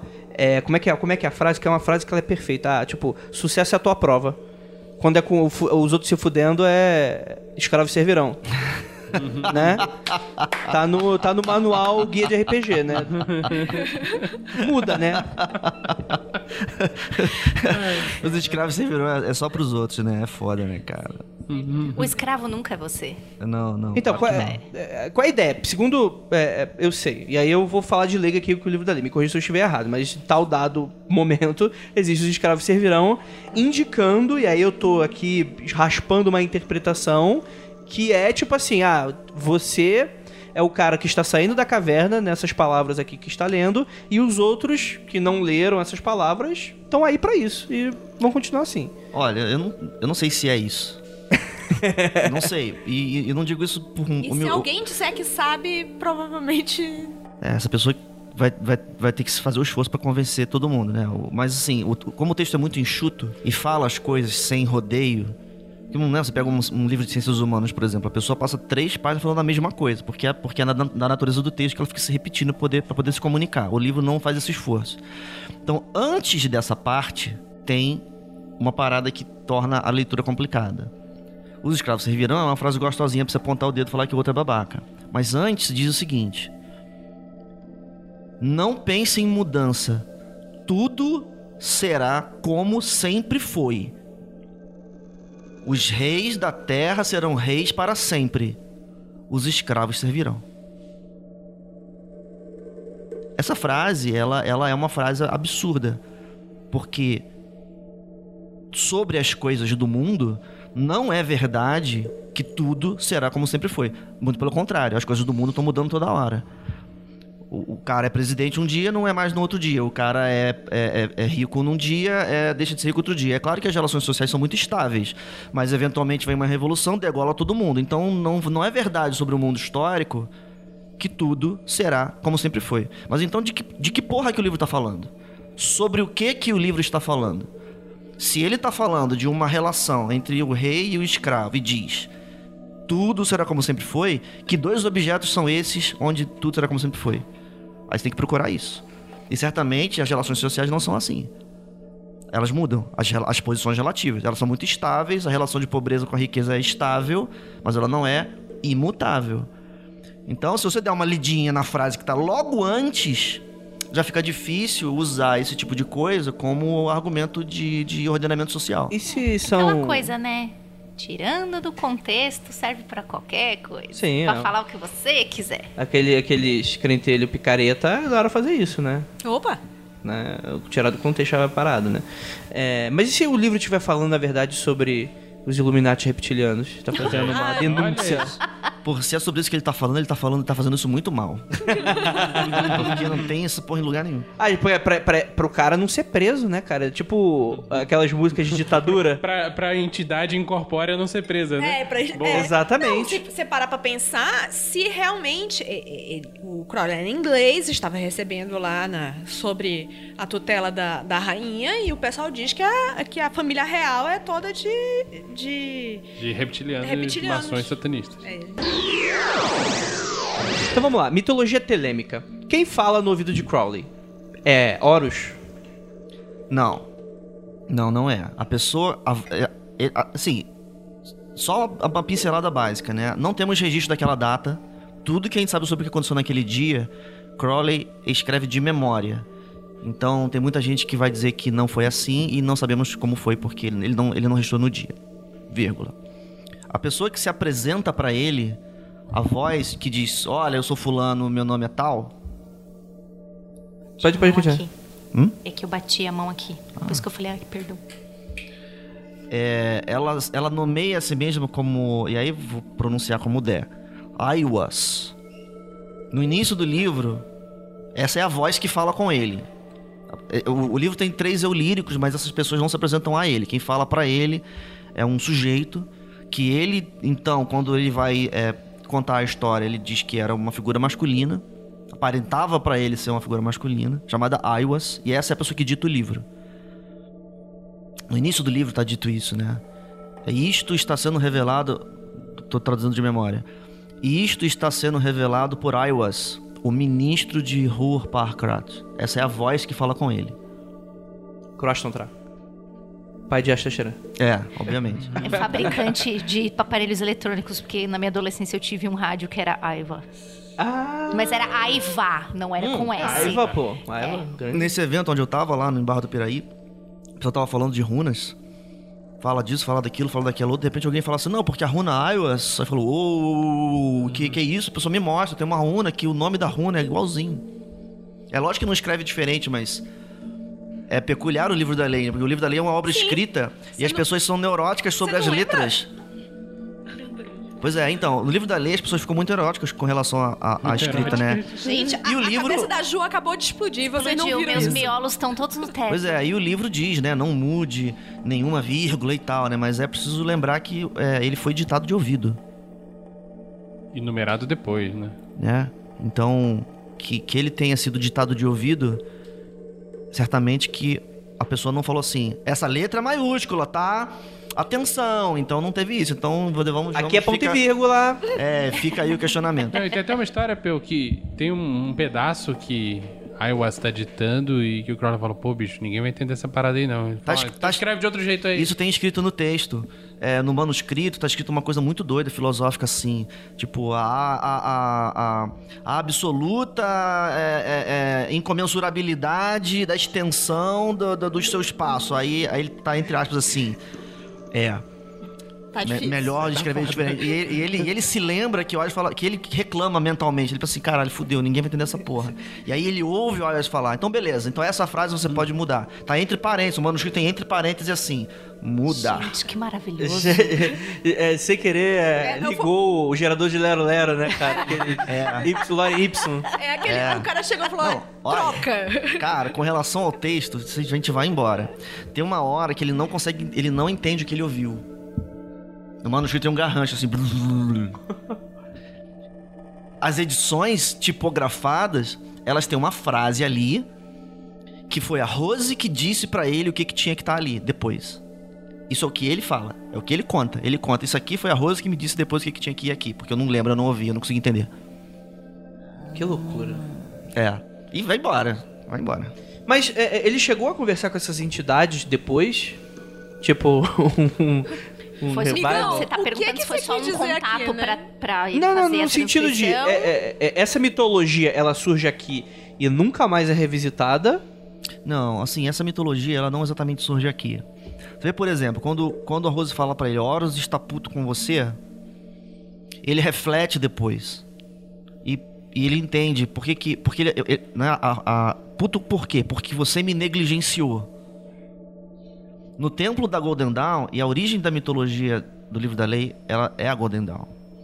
No templo da Golden Dawn, os oficiais, cada um deles é um deus egípcio. Um deles, o Hiereus, é Horus no papel de, de, de destruidor. Então Crowley depois reflete que ele teve a experiência de ser todos os oficiais, mas esse papel ele nunca fez. Ele, por alguma razão qualquer, ele não se interessou e não Não fez. sabia dessa. Também É, não. isso aí ele, ele falando, né? Então, ah, você me negligenciou, quer dizer, você nunca exerceu meu papel. Então, tem- é claro que essa é a leitura que ele faz depois. Tem o fato histórico e tem a relação simbólica. Posso fazer uma interpretação muito maluca de alguém que não é Sempre. ocultista e que provavelmente vai estar Adoro. errado e vai todo mundo me xingar? Sempre. É. Então isso não, então não era Horus. Era um arquétipo de algum, é, alguma outra entidade entrou em contato com ele, se colocando como Horus por causa disso. Eu não sei qual é a diferença entre uma coisa e a outra. Porra. Eu sei completamente. Uma coisa é Horus, Deus, Horus, e falando com você. Outra coisa é tipo. Eu também não sei qual é a É o que eu diferença. falei. É, não, diferença sinceramente, fico aguardando a sua tese de- explicatória de qual é a diferença entre Todo o Deus preto, Horus- toda entidade preto velho é um não, preto velho? É o que você tá falando é. É preto e é acredito- velho? Eu tô, não, não, tô, não, não rio. Estou falando sério. Porra, Não, se a- peraí, o eu- quando, quando o Horus aparece, não, não entra um gavião dentro da sua sala, né? Ou entra. Ah, Não. Aí- aí- o que eu não- quero não- fazer. Mas aí ele vai ser um gavião. Não, não, não, calma aí, calma aí. De- de- deixa eu me explicar então. Dentro da narrativa umbandista, aquela é uma entidade que vem sobre um arquétipo do preto e velho. Não tá falando que é um preto, nem que é um velho, velho espírito. É um arquétipo ali, que você vai obter certas coisas com isso. Um Exu, você vai obter certas coisas com aquilo. Eu enxergo isso como arquétipo. É, é- é tipo assim, é que pra mim é muito óbvio, porque é uma visão muito minha e muito maluca. Então às vezes eu tô falando como se fosse óbvio e não é. Não, assim, eu nem acho que você, que você não tem razão. Eu só fico na dúvida sobre se, se isso é um arquétipo, então. Então, o que, que é Horus? Não tem Horus, né? Tudo é um. Só tem o arquétipo. tudo é um arquétipo. Sim, Que nem eu falo que eu, que eu Tô- trabalho. Pode ser. É, a Ju É mesmo isso? já falou. Ela falou assim, que ela não acredita lá no início, primeiro magicando. A Ju falou que ela não acredita Rasguei em deuses. carteirinha de bruxa. Rasgou a carteirinha de bruxa. E diz assim, que ela não acredita em deuses, ela acredita em arquétipos. que você invoca pra resolver certos problemas da sua vida. Ou Porra, não exatamente. problemas. Mas como falar arquétipos que eu invoco pra resolver um problema da vida muito grande, você encurta e fala deuses. Uhum. Mais rápido. E às vezes é essa, essa invocação que você faz é tão real que, é indissociável de uma experiência inexplicável. É, enfim, né? Mas assim, eu não acho que. pra quem acho que- experimenta ela. acho- não acho que o debate sobre o significado da palavra deuses é- era o objetivo, né? Sim. Não, não, não, é que, é que o, o Andrei vê. Acho que todo mundo na mesa pensa em arquétipos e deuses com uma coisa muito mais próxima do que o Andrei. O ideal é você não levar o André a sério. Essa é a dica Ah. que eu dou. Porque Andrégora é maior. Você tem que prestar atenção na Andrégora, não no. Andrei. É, é, o, o Andrei está. Andrei só tá, só tô escrevendo as merdas que eu tô telegrafando errado. Enfim, então tá bom. Então eu deixo, eu vou lá. A Golden Dawn já era uma- um rolê egípcio. Sim.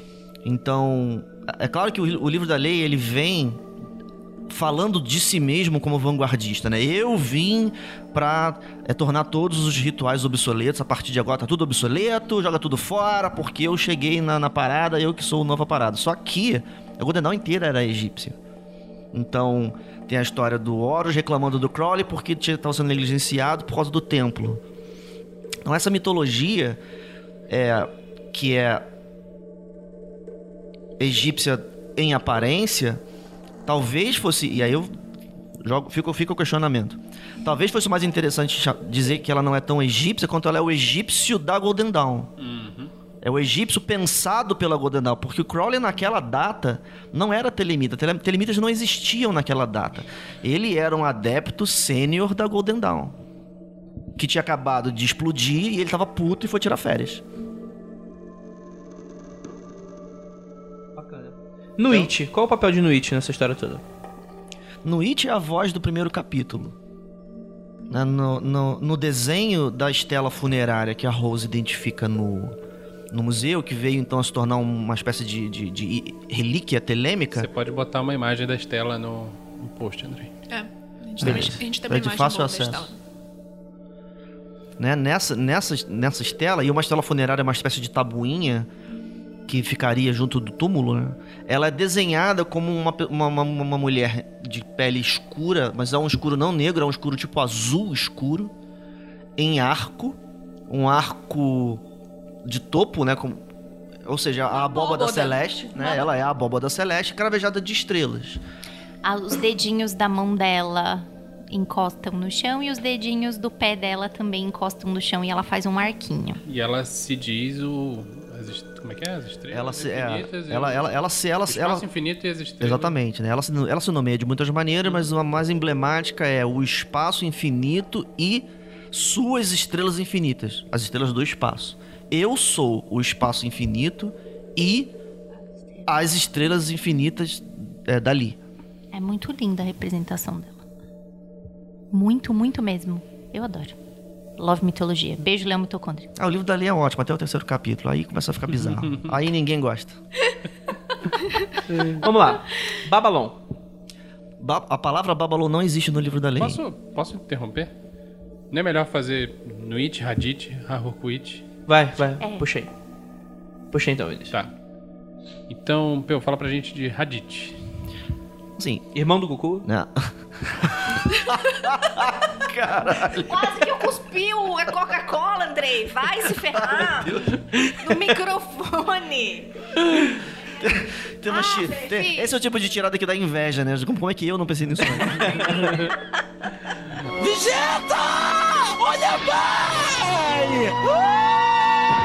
A, a Lívia pensa no- naquele, naquele quadrinho do gaúcho, sabe? O Hadith. Ah, É, eu penso em Raditio. Né, então, Hadith é a voz do segundo capítulo. Como é que a gente sabe disso? Por que eu posso falar isso com segurança? Porque no primeiro verso, ah, o, o eu lírico se anuncia. Quem, quem é a voz falante. Então, no segundo capítulo, Hadith se anuncia ele é a voz falante. Ele se distingue de Nuit muito. Enquanto Nuit se narra como o espaço infinito e as estrelas, Hadith ele narra a si mesmo como uma coisa infinitesimalmente pequena. Mas não no sentido de, de irrelevante, mas no sentido de absolutamente concentrado. Aí então vem toda uma série de, de, de elucubrações filosóficas sobre como Hadith é o ponto de vista. Mas na estela, Hadith é representado como um sol alado. O globo alado é uma representação é, importante e recorrente na, na iconografia egípcia. O nome Hadith não. Ha- Hadith, esse nome, da maneira como eu tô pronunciando agora, eu nunca encontrei em nenhum lo- local é, contemporâneo. É claro que esses nomes, eles foram os nomes que, que apareceram na tradução francesa que o Crowley encomendou do Museu do Cairo. Mas hoje não mais. Hoje você encontra Berredit em, em- na, na- na- na literatura. Então, nesse caso, ele é o Sol. Representado como um Sol, como um, como um globo claro, alado. E, e na, na- na- na sua própria contagem, ele falando de si mesmo, ele se narra sempre como uma coisa, a coisa infinitesimalmente pequena que mora do lado de dentro. Aquilo que é nuclear. É o quantum? Quantum. É, eu, eu queria. é, será que tem um quantum na Telema também? Não. Não? Pô, quanto é a unidade menor da. É É engraçado, costumava ela ser o tá- átomo. a Lívia tá Costumava ser o falando de- átomo, né? Agora é o quantum, né? Não, a Lívia tá falando de quantum no sentido pratchetiano. Eu não sei o que isso quer Não, dizer. Não, não, não queira Próximo. saber. Vamos lá. E qual é o outro? Harukuit. E o terceiro capítulo é o terceiro, que é o capítulo que ninguém gosta, porque é o capítulo onde aparece o deus da vingança falando que vai no destruir os in- gritaria. né? Pois é, ele vem pra destruir os inimigos. Então, Na verdade, ele tá anunciando o novo Eon, né? Eu não me lembro se, se novo Eon é uma expressão do livro. Não, não é. Eu Mas não é me isso que ele lembro. tá fazendo. Né? Ele, ele se anuncia ali. É, é engraçado que no início do capítulo ele fala: a partir daqui começa a divisão. O, o, o, o eu lírico ele meio que declara que antes desse ponto aqui da onde eu tô falando, é, coisas foram ditas que, que possivelmente foram tão sublimes que elas não possuíam divisão inerente. A partir daqui, daqui em diante existe divisão, ou seja, ele admite que uma linha foi cruzada. Então a- o leitor ele ele está autorizado pelo livro a, a começar a, a relativizar o que está sendo dito. Mas essa voz, a voz de Harcourt, é uma voz muito, muito terrível, né? Horus, para o, o ritual da Golden Dawn, especialmente o ritual do Neófito, que é o ritual mais importante, Horus era a pessoa do templo que representa a morte. Não a morte no sentido que de, de fim da vida, mas o templo ele tem oficiais e aqui no, num determinado local é o local da escuridão. É o local da ameaça. Dentro da, da, da história da cerimônia, você leva o sujeito para o local da ameaça, você ameaça ele, ele sente um terror sinistro, aí vem a coisa sublime, salva ele, ele vai então e sai da ameaça para o sublime e termina a história se dando bem. No local da ameaça, Horus é a pessoa ameaçadora. Então, o Horus aparece no livro da lei como o deus da vingança. O deus da guerra e da vingança. E aí, no texto do terceiro capítulo, ele, ele vai então levantar um discurso inteiro de guerra contra seus inimigos. E os inimigos dele são Cristo, Maomé, enfim, todos os outros, né? É, mais uma vez, temos aqui uma religião demonizando a religião dos outros. Nada de novo no front. Muito bem. Perfeito. Então esses são os três líricos. Do livro da lei, sim. Do mas, livro da não- lei. mas essa não é toda a mitologia, né? É, aí a, a pergunta é. que a gente também ouve muito Babalon. Se Babalon não está no, no livro da lei, e não está, Mas a Mulher Escarlate tá, certo? Pois é, Babylon, ou Babylon, perdão, eu não sei pronunciar. eu também não sei. Ninguém sabe. Esse nome é enoquiano. Tá? O nome Babylon, ou Babylon, É de Babilônia, né? Então, é. Assim, é. é- Existe forte evidência de que é, porque no, no discurso angélico, no discurso dos anjos pro Di, o Babylon aparece num contexto apocalíptico. Tá. né? O discurso dos anjos pro Di é um discurso apocalíptico. Ele mesmo, Di, fazia magia para tentar acelerar o fim do mundo. E monetizar a escatologia. É, Esse é. é dos meus. Ele queria acelerar o fim do mundo, então ele faz a magia para conseguir que. Eu tô com pressa, esse negócio É, de. de- termina essa porra Entendeu? toda e vamos começar Jesus- do zero de Melhor gigante novo. 2018. Vamos apertar o reset logo. gente, eu, eu gosto de mago por causa disso, cara. O fim do, o Jesus tá demorando muito. Eu vou fazer uma magia aqui pra dar uma acelerada. Então, os anjos que aparecem pra eles são é, tem um discurso muito apocalíptico e, e eles falam Babylon. Babylon é uma palavra que aparece nas chamadas. Babylon é um termo do Enoquiano. Babylon em Enoquiano, segundo a- a- a- o, o pouco dicionário que os anjos entregaram pro dia, significa uma prostituta mas no, no- no sentido pejorativo. Assim como a, a, a, a Babilon do livro do Apocalipse, ela é uma, ela é uma prostituta. A grande prostituta, né? Né? Ela, né? Mas não, não, é, não é um papel social, né? É a vendida. É a vendida. Então, Babylon, naquele contexto ali, ela, a palavra em- que, no dicionário angélico do, do Di é prostituta. Só que no livro da lei, onde não aparece a palavra Babylon, a palavra Babylon não aparece dito no livro da lei, aparece uma figura chamada Mulher Escarlate. A Mulher Escarlate, ela aparece num discurso junto com a besta. O livro fala da besta. Que é a, que, onde, onde a gente tem a representação pictórica, inclusive no tarô de Tote, dela com o leão. É essa, então. É, que- é que- Força, né? é, a mulher escarlate é a que, Tá. que monta a besta. Gente, Que, no, minha que cabeça nesse tá é a explodindo. luxúria, né? Não, é, a força. lust. Lust. Lust não é luxúria. Não lust é. o, é, é, é o desejo. Desejo. Desejo cabeça sexual, tá né? explodindo Não muito necessariamente. nesse Não, podcast. não necessariamente, Tá. porque você, por exemplo, em inglês, quando Lust você fala lust, você fala assim, I, I- I'm lusting for something. Não, precisa ser, não precisa ser sexo. Certo. É, luxúria acho que era luxury, né? Luxury. Luxury, é. É, luxúria ou é luxury, no sentido de coisas luxuosas, né? Ou então, eu não sei qual palavra seria, mas, Não, mas quando é. tipo, quando gente- suntuosidade. quando Lust é desejo.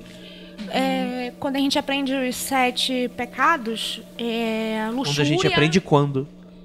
É, desculpa, é que eu tive a, a fez formação católica. Eu fiz. Eu, fi- eu, eu realmente. Sei que foi que eu tava estudando Full Metal Alchemist. Não, não, não. quando a gente aprende essa parte, é, luxúria tá como lust, mas aí é uma Sim. tradução meio. Não, tosca. mas não, mas não. Eu Acho que não é a tradução tosca. Eu, Eu, vou acho falar que, a Bíblia serve. não foi escrita É, em eu inglês, não não. viu? aprovo. Sim, Não, não, mas eu tô não, falando não. é de inglês pra português. É que luxúria. Não, eu já- eu já entendi, eu já entendi. É que luxúria, na nossa língua, tem uma conotação que ela é estritamente sexual. Lá fora pode ser sexual, mas não necessariamente é sexual. Sim. Porque. Em alemão existe uma palavra Lust e não tem nada a ver com sexo. É vontade. É, é o lust do inglês Talvez não é seja. sexual. Ele, é, ele hoje no coloquial, no coloquial ele é primariamente sexual, mas ele não é sexual. E aí lembrando que o, a cultura dos sete pecados capitais, ela não é bíblica, ela é latina. não, não. Então a palavra original deve ser em latim. Possivelmente a palavra latina é luxúria. É. E, e é o inglês que traduziu como lust, não o contrário. Entendi. Ou seja, Isso daí é bem mais malditos Yankees. Malditos ingleses, é. Mas enfim, Babylon, então, no livro da lei, é a mulher de escarlate. A mulher de escarlate é a parceira da besta. A besta é o profeta e o príncipe da estrela, esqueci. E ele é a pessoa exaltada pelo livro. Cla- claramente identificada como o- a pessoa que está escrevendo, é Crowley. Chama de profeta príncipe e a besta. É The Prince, Priest, The Beast. É. Mas é peculiar o texto do livro porque o príncipe é cheio de responsabilidade e moral. Mas o poder É dela, né? é dela. E isso é dito claramente, sem metáfora. É dito literalmente. À mulher escarlate, todo poder é dado. E aí, depois, mais pra frente, quando ele vai fazer outras operações de magia e trabalha o, o- as chamadas do Etir, nas chamadas do Etir, os anjos conversando com ele e depois, pessoalmente, aparece a figura de uma mulher escarlate. Ou seja, uma mulher escarlate no sentido de que ela tem uma pele muito avermelhada e o cabelo é ruivo. Lá o nome Babylon aparece. É, é- é aí que fazem a relação de Babylon com, com a mulher Ruiva. escarlate, né? Sim. E com ruivo. Só que, no que livro da ruiva, lei, gente. Mulher Escarlate é claramente uma pessoa. Tanto é uma pessoa que toma esporro no, mais pra frente. Chega uma hora que o livro mete o dedo na cara dela e fala assim: olha só. Se você ficar dando mole e voltando para o seu comportamento assim, assim, assim, assado que eu tô vendo, aí você vai se fuder e eu tô te avisando, não faça isso. Esse tipo de esporro não faz sentido você fazer pra uma deusa. Uma deusa não toma esporro. Babylon, no rolê telêmico, não é uma deusa menor, é uma das, é uma das figuras mais absolutamente importantes. Ela é a deusa matrona da A. Ela é o topo da A. né? O selo da A é o selo de Babylon. Mas no livro da lei, a mulher escarlate é uma pessoa. Uma pessoa tal que toma esporro. Então existe uma identificação, ok. Mas eu acho significativo que o nome Babylon não aparece lá e o fato de ela tomar um esporro. Assim como a besta no livro da lei também é uma pessoa nomeada. E, e também toma esporro. Né, Olha só, tem momentos que o livro da lei fala pro, pro, pra besta fala assim: olha só, meu querido, isso aqui você nunca vai entender. Melhor desistir. Deixa que lá na frente vai vir uma pessoa que vai entender. Ele vai entender e ele vai explicar pros outros. Mas você nunca vai entender. Isso é feito. Você não fala isso pra um deus. A não ser num discurso muito mitológico complicado, né? Isso é uma, isso é uma advertência pra um ser humano. Que tá vivendo dentro do tempo. Escutou, Telemita? Tá vendo como é bom falar com quem entende de verdade? Olha lá, opa. Minha cabeça explodiu várias vezes agora. Várias. Excelente, excelente. Tem mais alguém, tem mais algum calango pra gente falar dentro do... Um calango? Não, ele já falou da besta, Babylon, todos os que a gente achava. mais- Tem algum que você Que a gente acha tá que... negligenciando aí, tipo, Horus foi negli- negligenciado. Não, assim, ok, vale- informativamente falando, vale a pena citar o seguinte. No livro da lei, é, o, o eu lírico do terceiro capítulo, ele é nomeado várias vezes. E a grafia desse nome, ela, ela varia de sete maneiras. É nas letras. Tem uma hora que é Hahorkuit. Tem uma hora que o I some. É Hahorkut. Por exemplo. Só- só- isso foi só o que eu vou conseguir lembrar. Não é uma displicência do Crowley na hora de escrever? Acho que já era Então. uma previsão da rede social. né? É. Então, assim, pode até ser. Mas se você admite. Aí, olha, olha o peso da sua responsabilidade. Se você admite que o Crowley cometeu erros tipográficos ao escrever o livro da lei, então a proposta de que ele é absolutamente perfeito, inclusive na forma e tamanho das suas letras, é falsa. Eu pessoalmente não sei. Eu pessoalmente não sei. Eu acho misterioso demais que um livro diga que a forma da letra é perfeita que foi ditado de ouvido. Como é que você vai saber a forma da letra se ele foi ditado de ouvido? Mas isso aí fica assim. é, a- como o livro se propõe a ser perfeito nas letras, então entende-se que alguma espécie de mistério muito doido está codificado no fato de que às vezes o nome varia de grafia. Além disso, é Horus na- isso voltando pro Egito, inclusive, ele não é representado sempre da mesma maneira. Existe um Horus adulto e um Horus criança. O Horus adulto é o homem com cabeça de falcão. Ele é o, o deus do faraó. Mas tem um outro Horus que é representado como uma criança, um bebezinho. Uma criança bem pequena. Sempre, sempre é um exagero, mas frequentemente apresentada pelada. E muitas vezes dentro de uma flor de lótus. Os gregos chamavam esse Horus de Harpócrates. Então, no livro da lei aparecem duas figuras, como é o lírico do segundo capítulo: Hahorkuit e Huorparkrat. E tem um verso que diz o seguinte: esse é o único verso que, que mostra claramente que aquela, aquela voz ela tem dois nomes. A metade da palavra de Heru Raha, chamada Horpakrat e Ahurkuit. Esse nome Heruahá parece ser sintético desse livro. As pessoas leem isso aqui como se fosse uma espécie de nome fodão que reuniria os dois aspectos de Horus. Mas isso aqui não é egiptologia contemporânea. É maluquice é, do, do livro da lei. Mas é interessante, esse verso é o verso 35 do terceiro capítulo, se não me engano. Porque ele mostra que são dois. São duas, são duas vozes. Um é o Horus adulto, deus da guerra. O outro é um Horus criança. E aí então vem a ideia pro- proposta em outro lugar de que esse é o Eon da criança. Que é filho de Nuit com Hadith. É o resultado da união. Sim. É, a- na leitura teórica do Eon é de Uhum. que a gente convergiu somando o Eon da mulher e o Eon do homem e tem o Eon do filho. É, só pra dizer que es- essas entidades todas que a gente tá falando não estão completamente desconectadas. Não, não. Se- Segundo a leitura do, do Crowley desenvolvendo a interpretação do texto, não. Em outros lugares, Osíris e Isis, por exemplo. O importante pra ele era mostrar que é, é, tem a mulher de um lado, o homem do outro, e a gente tá trabalhando num período de síntese. Sempre polaridade, né? É, apesar de ele ser da maneira como era e era muito escroto, sim, no quando, quando apertava com força, ele cedia e colocava a mulher do lado do homem. Esse é um ponto. Livro da lei. Livro da lei. Telema. Por onde começar? Você é um cara que tá muito piradão. O que, Você que você ouvi- recomenda? ouviu tudo isso daqui? E falou, nossa, É. esse rolê é o Não, não, meu. não. Mas, mas rapidinho. Deixa Deixa... assim, o cara que pega o livro da lei, como eu peguei com 15 anos de idade, não vai entender porra nenhuma, né? Não é, não é por aí que a pessoa começa, né? Assim, Ou é? Assim, eu sou um tipo de pessoa que lê manual de referência. Então, eu, eu leria esse texto de começo. Mas você não entenderia. Não, não entenderia. E, e não importa quanto tempo passe, assim, só uma pessoa muito arrogante vai alegar que entende esse livro. Porque o livro é muito críptico. O livro da lei é muito pequeno. São 220 versos com frases secas. A maior parte das frases é, é predicado nominal. Isso é aquilo, aquilo é aquilo outro, isso é não sei o quê. E eles não se dão ao trabalho de explicar nada, você que se vira. Então, na medida em que o livro não se explica, ele não se dá o trabalho de elaborar nada, é, é um, é um texto difícil de ler. As pessoas falam assim, ah, mas é porque o inglês é arcaico. Não é porque o inglês é arcaico, é porque o texto é seco.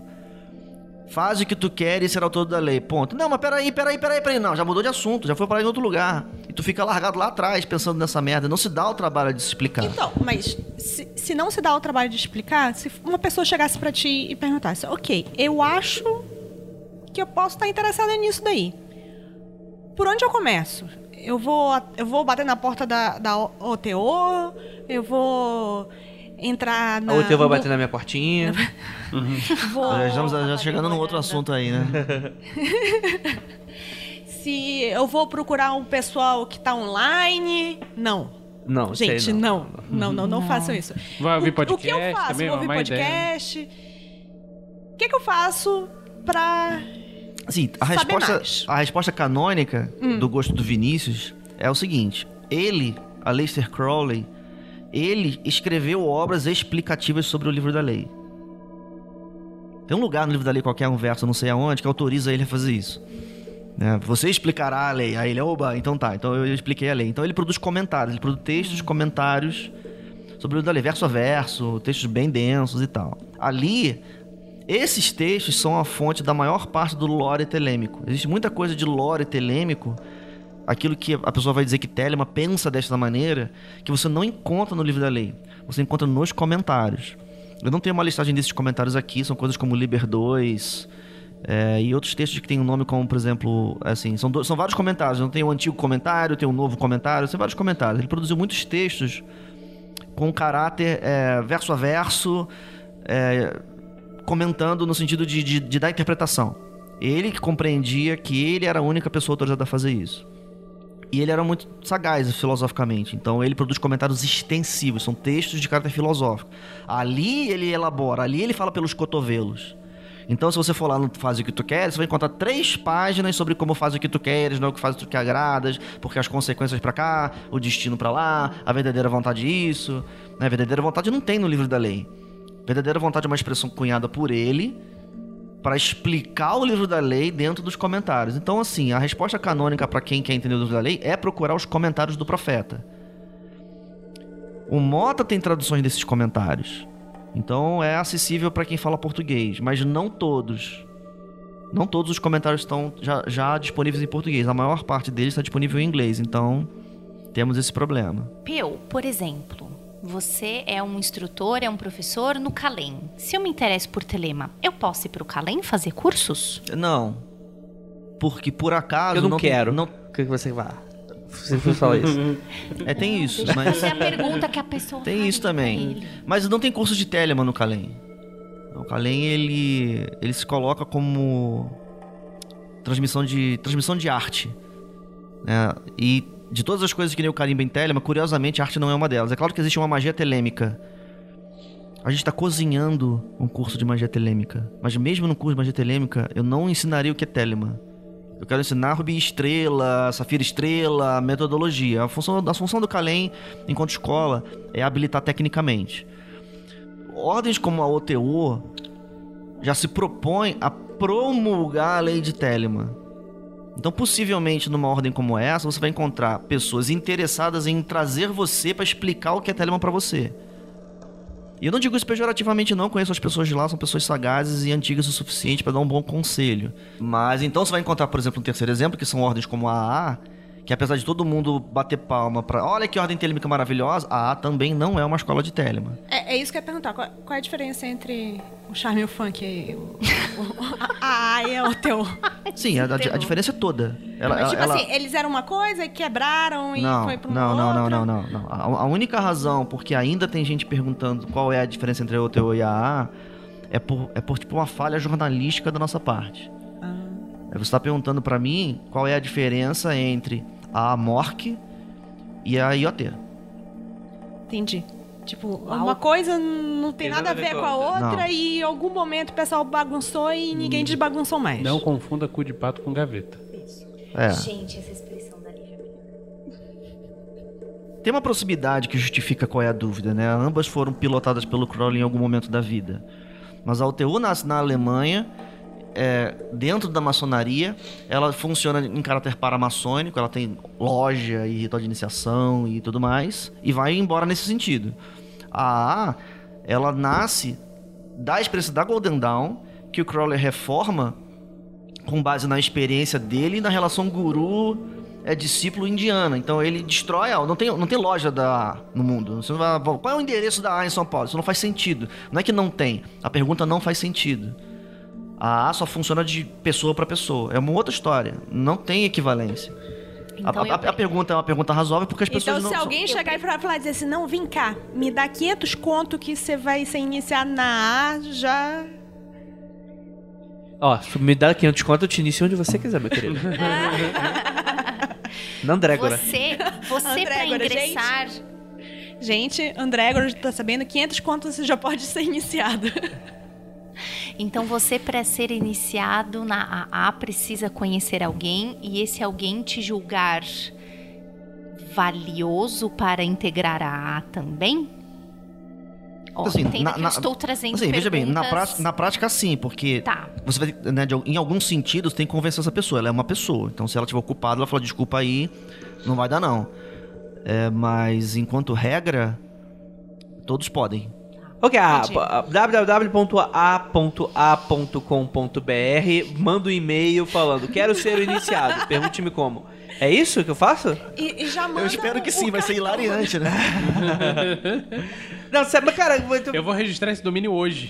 tá, Já deve estar registrado e, e você deve conseguir ajuda com o seu hábito de álcool tá. lá. Então, assim como o livro da lei é críptico, então não existe um ponto inicial é, é, comumente aceito. Um, um ponto Não tem- pacífico. Não, é, não é antigo o suficiente para ter catecismo. Entendi.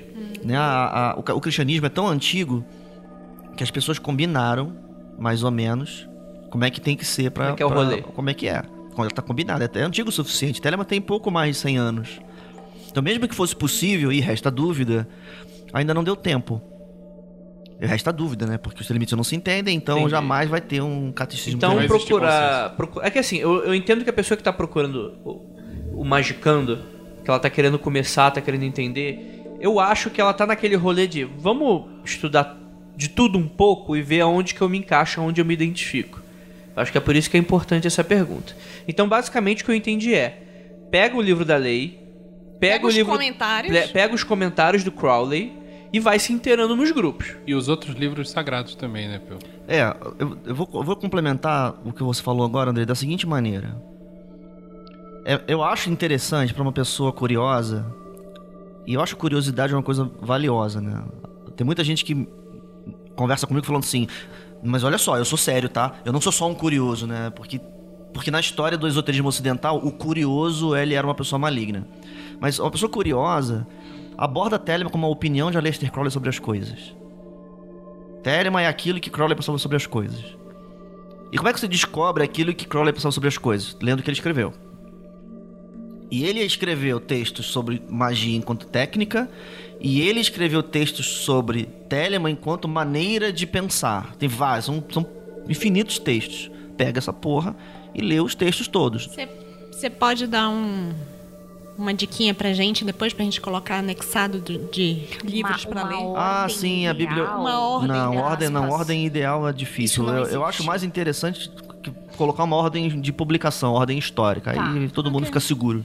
Tudo Mas sim, não, isso não é mistério, não. Isso tá por aí, a Mas gente você pode a- fazer. Você acha sábio, uma pessoa que está iniciando nesse caminho, se afiliar a outras pessoas, seja a ordem ou seja amigos, conhecidos e colegas que entendem Fóruns. Ou é melhor buscar a verdade por conta própria e depois estabelecer contato? Então, essa, essa pergunta essa pergunta é capciosa, né? Porque eu já eu, eu expresso a minha opinião sobre isso o tempo todo. É, eu tava até conversando O sobre isso ontem. microfone é todo seu. É, eu, tava conversando, eu tava conversando sobre isso com uma- um amigo meu ontem. Tem um, uma- um objeto de especulação filosófica na China muito grande que é a palavra humanidade.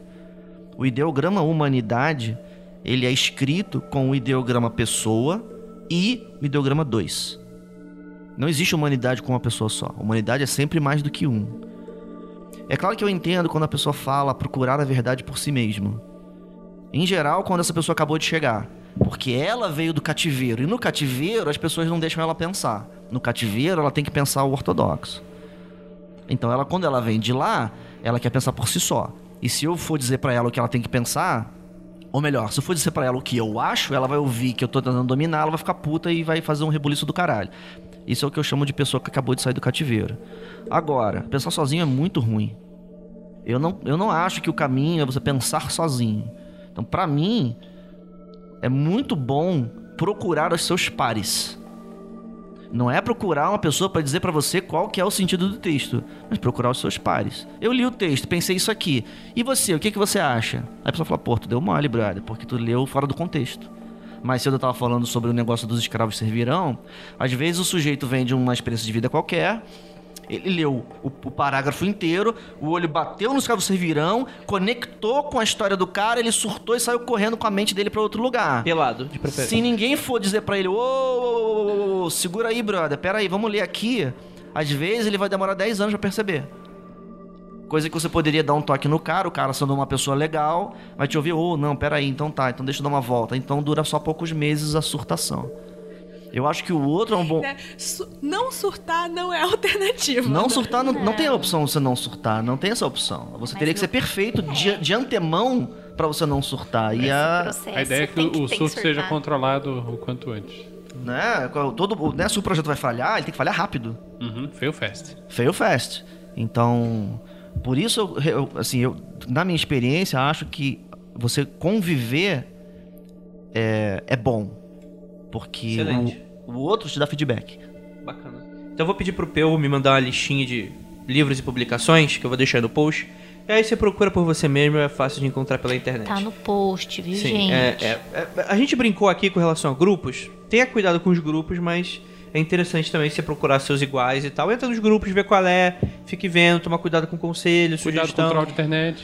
É, Veja pessoas que são cuidado- respeitadas, que são Cuidado com respeitosas. todo mundo que só concorda com você, né? Não, é, Eu acho que. Aí a gente tem volta isso. pro nosso manifesto. Não acredite em tudo que você lê. Não, Não, não acredite acredite em tudo do que que você você ouve. Então, vamos exercer o senso crítico. É o nosso livro da Manifesto. Leia lá, tá no nosso site. É, então vamos lá. Tele- existe uma. O, o- o Crowley, ele era. Ele praticava muita coisa sexual. O negócio do Crowley era gozar. Então, é. Não, não importa de que lado, Não o importa. importante é acordar suado. Então, e por isso. Beijo, Jean. E por isso existe uma. Existe uma. Na caricatura do Telemita, essa coisa do devasso. Do cara que vai se entupir de O cocaína, homem mais perverso que já vi. vai pra uma casa de swing. Gente, eu não tenho Não, esse era o esperto. Eu não tenho Isso é essa imagem. pra mim. É, isso que eu ia falar. Enfim, vocês entenderam, né? Eu, só, eu só fico imaginando uma pessoa. é, é, O que eu imagino do telemita é isso, não importa de que lado, tem que acordar suado. Então, é. é, é, é, e é- o Peu tá fazendo uma carinha aqui.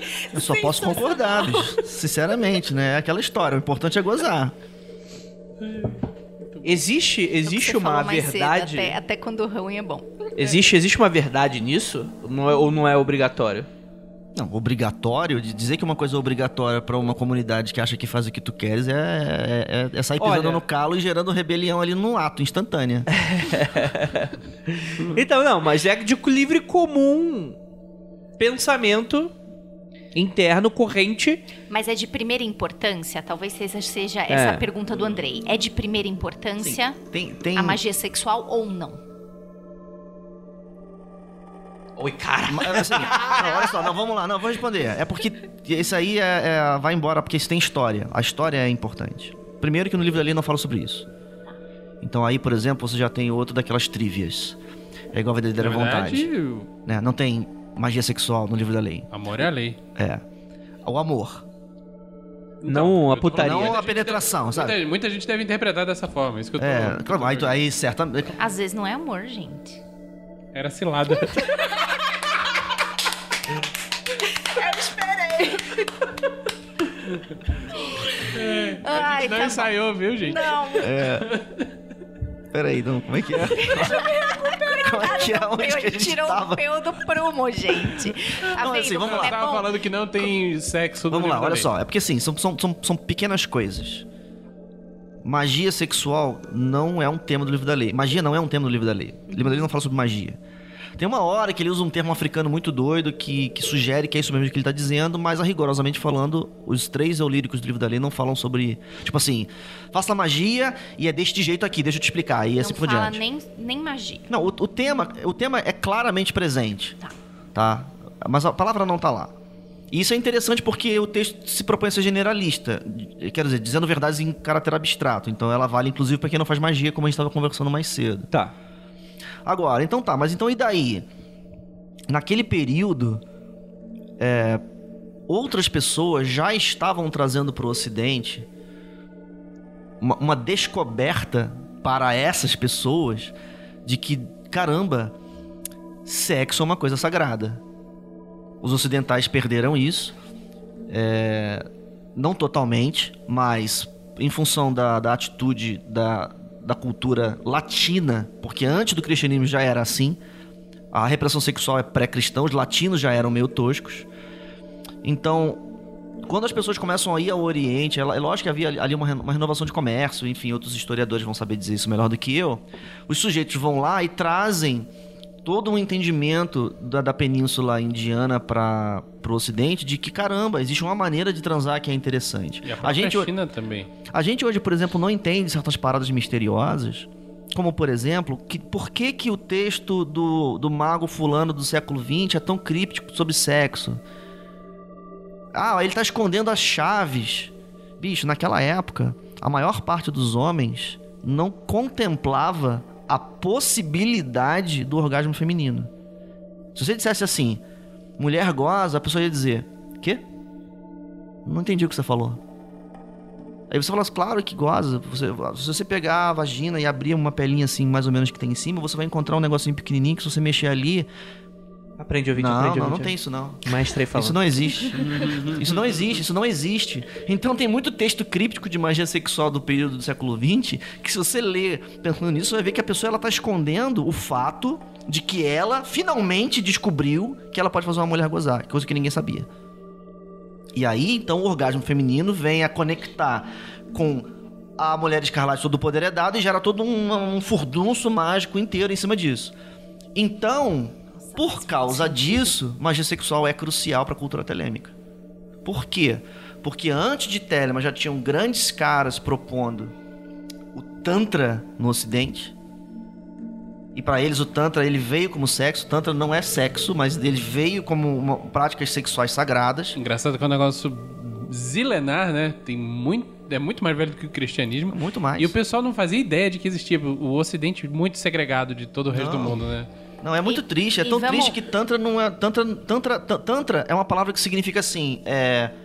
Um texto que tem versos assim, assim, assado. Igual Sutra. Sutra é tipo versos. Tantra é texto em prosa. Significa uma coisa mundana, assim. Tipo, ah, eu escrevi um Tantra hoje. Hoje à tarde eu tava inspirado e escrevi um Tantra. Porque, porque eu redigi um texto cuja composição literária tem a forma do Tantra. Hoje estava à tarde e pensei É em uma nova posição os- sexual.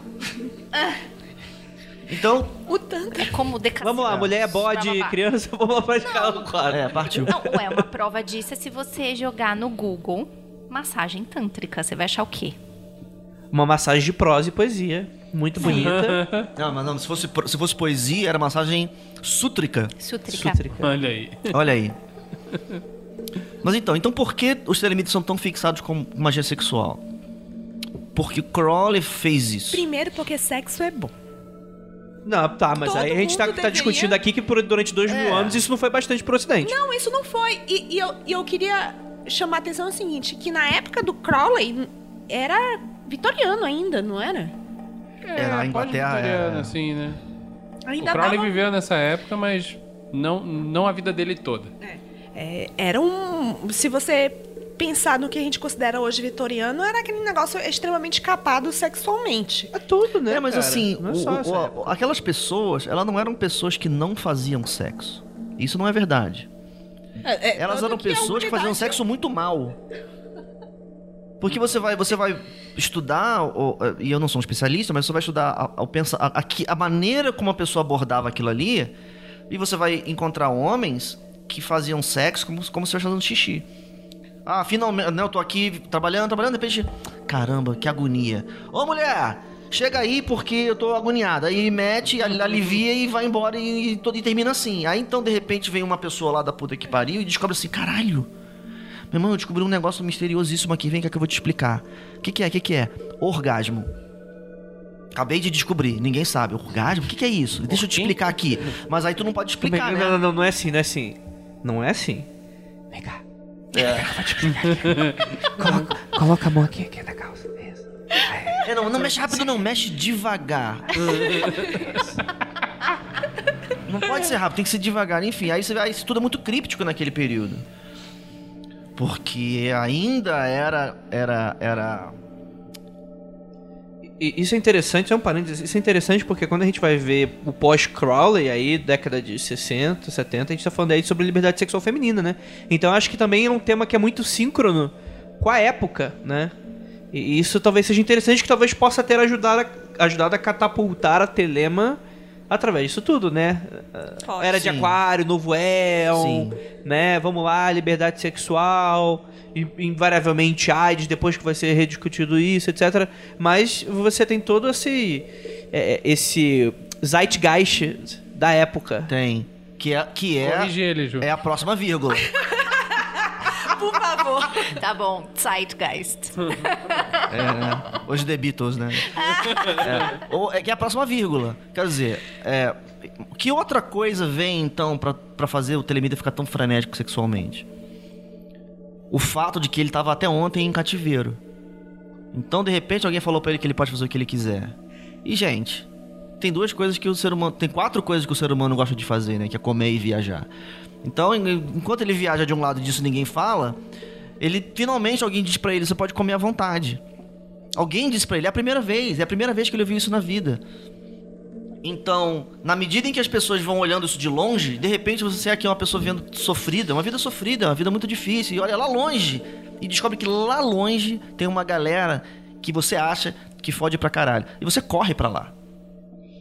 Porque você tá procurando salvação, em um certo sentido.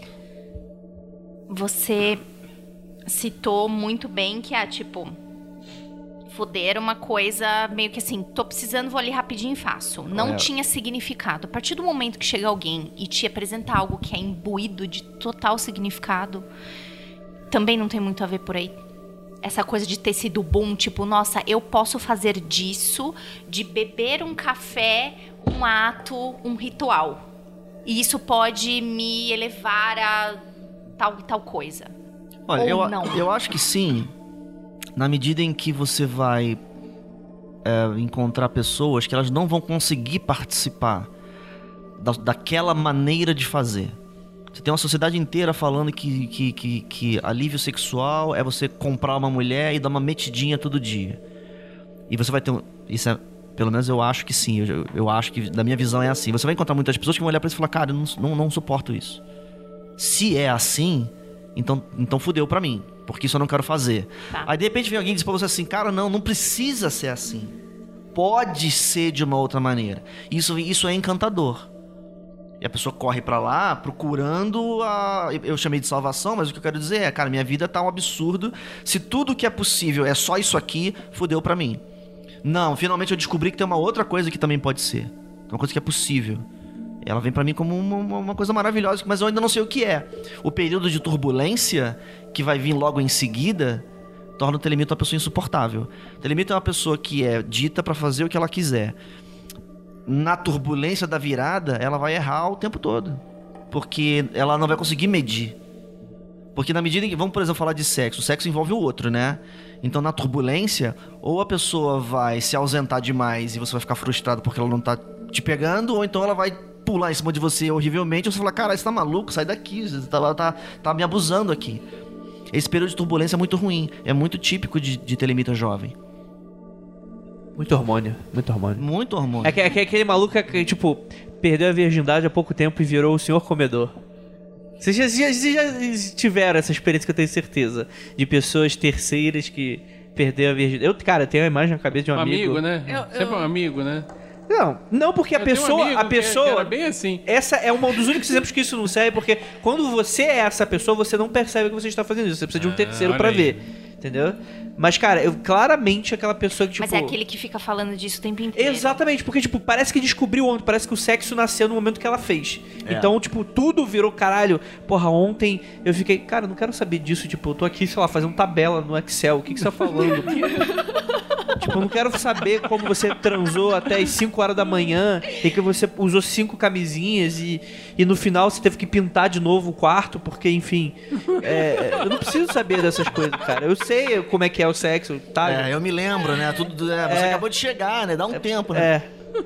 Então vamos lá, vamos então, beleza. Vamos, a gente vou, vou dedicar, vou de- dedicar esses 10, 15 minutinhos a mais que a gente tem pra falar sobre as tretas telemitas. Ah, ninguém vai falar do grau 11? É. Então, então, mas tá bom, então vamos começar que já é uma treta. Vamos Não, é lá. rapidinho. O que que é o grau 11? E por que, que as pessoas tiram tanto sarro disso? Os que não conhecem. É, então, olha só. As disso. pessoas tiram sarro do grau 11 porque chamar os outros de viado é engraçado. É por isso Olha que elas tiram sarro do grau 11. Se, não, se, se chamar uma outra pessoa de viado não fosse engraçado, o grau 11 não era assunto. O que, que é o grau 11? A OTO, que é uma ordem que já estava lá antes de Telemann aparecer, ela é uma ordem em 9 graus. E a OTO, como a gente estava conversando antes, ela era um dos lugares que, que já estava sabendo que tinha outra maneira de transar, que era sacralizável. E, a- e a- e um- e havia ali dentro, então, um processo, e certamente os irmãos da OTO no Brasil vão, vão saber falar muito melhor do que eu, eu digo isso academicamente, eles estão vivendo isso. Ela tem a missão de abrir para o sujeito a verdade desse negócio lentamente, grau a grau. Quantos graus? Nove. O nono grau, então, é o coroamento do processo. Quero dizer, o que, que significa a pessoa ter o nono grau? Significa que ela já acessou tudo, já transa direitinho, pronto, pode ir para casa, vai, vai viver sua vida. Começa o sexual de verdade no oitavo, né? Segundo os textos que são abertos, a OTO atual, Crowley, no grau 8, começa a experimentar o, o- a masturbação como prática. Ela abre, a- a- ou melhor, não é, não é que ela abre. A pessoa que, que percebe ou, ou adquire o entendimento ou cruza uma linha de que, opa, peraí, eu já consigo gerar aqui um efeito especial, não só botar uma porrinha na, na privada, mas um efeito especial, eu comigo mesmo, aí então abre-se o grau 8 para ela. O 9 com parceiro. Isso é o que eu sei com base na literatura pública. Idem. Aí, o que, que é o grau 10 dessa ordem? Administração pública. O grau 10 é a pessoa que pilota o projeto numa espécie, numa região qualquer. Então tem o grau 10, sei lá, da Itália, tem o grau 10 dos Estados Unidos, tem o grau 10 da Inglaterra. Ele é um administrador, ele é tipo vice-presidente regional. Não é um grau de conhecimento, é um grau Não, não. honorífico Existem- de. É, de- é vice-presidente regional. Não existem um montão de graus 10 por Não, aí. não, é nonsense, ele é um Tá. vice-presidente regional. Tá. Crowley era bissexual. E é argumentável que ele preferia fazer sexo com homens, com base no que ele escrevia. Quando ele meio que toma a OTO para si com a morte da liderança prévia, e ele começa a reformar os rituais para que os rituais sejam uma, uma lição telêmica sobre o assunto em questão, ele inventa um novo grau, que é o 11, para fazer a mesma coisa que o 9. Só que o 9, isso, isso é um mundo antigo, né? Era por definição homem e mulher. Não tinha jogo. Não era sobre Ninguém sexo. nem pensava em outra coisa. Não tinha, É. não tinha, né? No- no- Ele- no- Eles né? tinham acabado de descobrir o que era sexo. Pensar É? que. Se você tá tipo, na mesa do rolê e ser, fala assim, é. ah, mas podia ser homem como homem, né? No- Na, na próxima festa você não vai ser convidado. então ele faz uma brincadeira simbólica, porque a OTO ela, ela, ela grafa o nome dos graus romano. Ai, meu Deus, porque é um atrás do outro. Por isso que eu. Não, porque Não, X, X, iguais. É porque ele inverte o, o, o símbolo. Um é o 9, ou seja, é o, é o, o I e o X. É o I e o. X. Desculpa, eu- a- a- as piadas do pavio ficam pulando na minha cabeça. O terceiro grau, então, deveria ser a dança do machixe. Ai, não. Fica a dica, olha só, eu tenho certeza, ó. Corta! Ô, Pa- Paulo, você não vai ouvir, mas Marina, você vai, eu sei que vai ouvir. Fica a dica aí, conta pra todo mundo que temos aqui uma revolução ritualística. Você pode comentar com, com, a, com a equipe dos rituais lá dos Estados Unidos. Mas enfim, então ele, ele faz o nono grau e o 9 em romano é, é o mesmo símbolo do que o, do que o 11, só que um na frente do outro. E aí fica, fica- então, tem uma, então tem aí uma espécie de sugestão de inversão. É um trocadalho mesmo. É um e a troca-troca. inversão, ela, ela- E por que a inversão? Aí, eu tô falando teoricamente, eu não sou membro da ordem. Porque o operador do 9. Lembrando que isso é uma coisa do passado, então, infelizmente, a pessoa penetrada ela não servia pra nada. O operador do 9 é o que penetra. No que ele faz o símbolo ficar um pra frente do outro, ele faz uma coisa nova. Ele inova. Agora o operador é o penetrado. E ele era homem.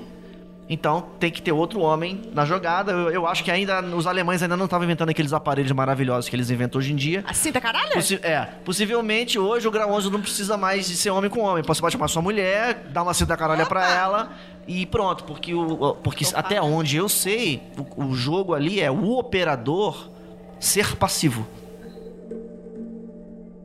Que Não delícia. importa quem está no outro papel. Isso é o que eu acho. Eu não Tá. sou membro da ordem, não posso dizer. Tá bom. Mas pra entrar, precisa passar pelo grau.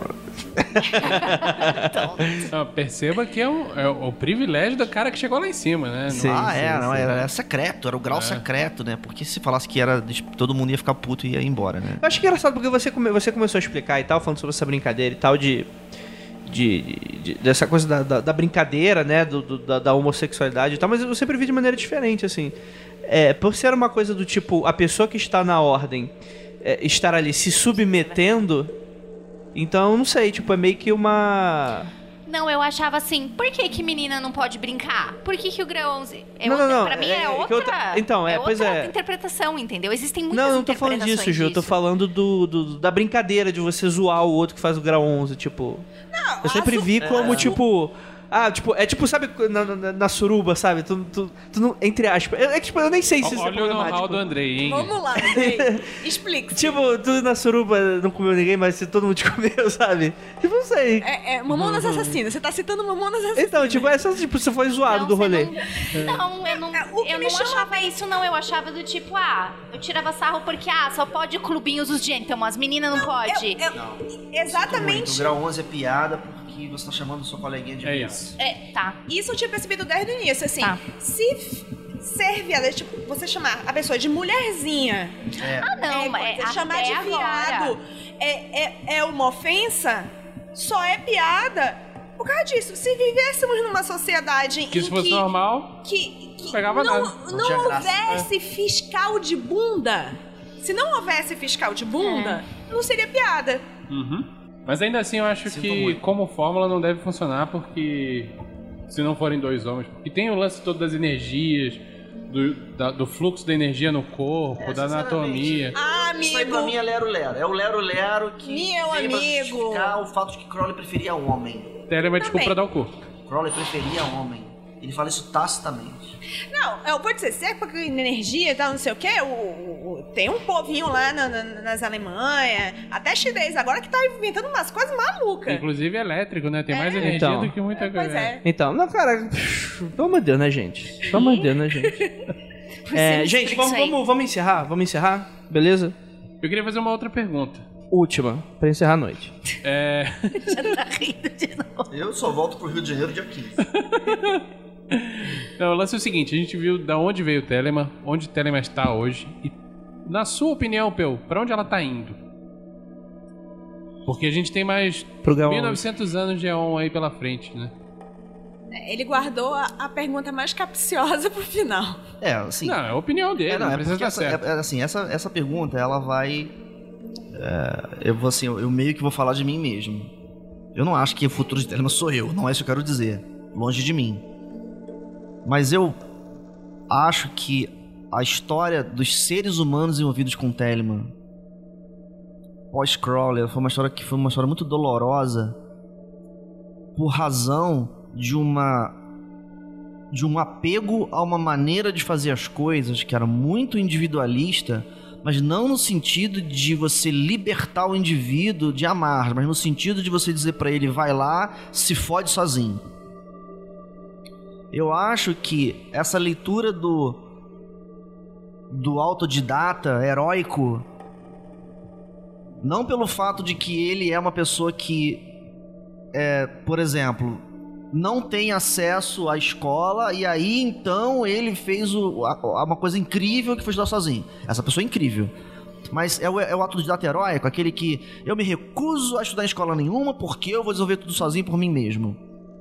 Isso foi uma espécie de, de valor telêmico por muitas gerações de, de telemitas. Tanto que, mesmo na relação de tutoria, eu vou lá e vou te ensinar, eu não te ensino nada. Eu digo pra você, pega esse papel aqui, faz o que tá escrito e se fode lá e quando tiver pronto você me procura. Quero dizer, eu não sou um orientador, eu sou um auditor de resultado. Eu acho que esse comportamento de auditoria de resultado, ele não tem futuro. Apesar de muitas pessoas acharem que isso é aquilo que faz o telemita uma pessoa heróica, como as pessoas falam que estudar numa escola ruim é bom pra você porque você aprende tudo sozinho, né? Vai pra faculdade ruim porque lá você vai se fuder e vai aprender sozinho. Isso é um absurdo. Vá pra uma faculdade boa para que você seja cuidado por bons professores. Eu acho que apesar de tudo isso é uma vanguarda em Telemann. Telemann é um, é um, é um ambiente de pessoas individualistas que elas redescobrirão a comunidade. De uma nova maneira, não da maneira anterior, que é homogeneizante. Todo mundo pensa igual. Vamos nos abraçar e escrever uma carta de intenção de que a partir de agora a gente todo mundo vai se amar. Não, a gente não vai se amar, a gente vai brigar pro resto da vida. Mas junto no mesmo espaço. E, e vamos os todos nós fazemos coisas incríveis, junto. né? É, exatamente. Tá. Exatamente, quero dizer. Porque, como o Andrei fala, o ser humano é um bicho gregário. A gente não funciona bem isolado. Não é tendo o meu espaço da minha privacidade. Não é isso. É isolado. É na ausência total do outro. Não funciona bem. Os, as os os- os piores exemplos de comunidade telêmica hoje, quando você vai ver um telemita pi- pis- pisando na bola, se você olhar bem pra essa pessoa, ela tá, ela tá se recortando do grupo.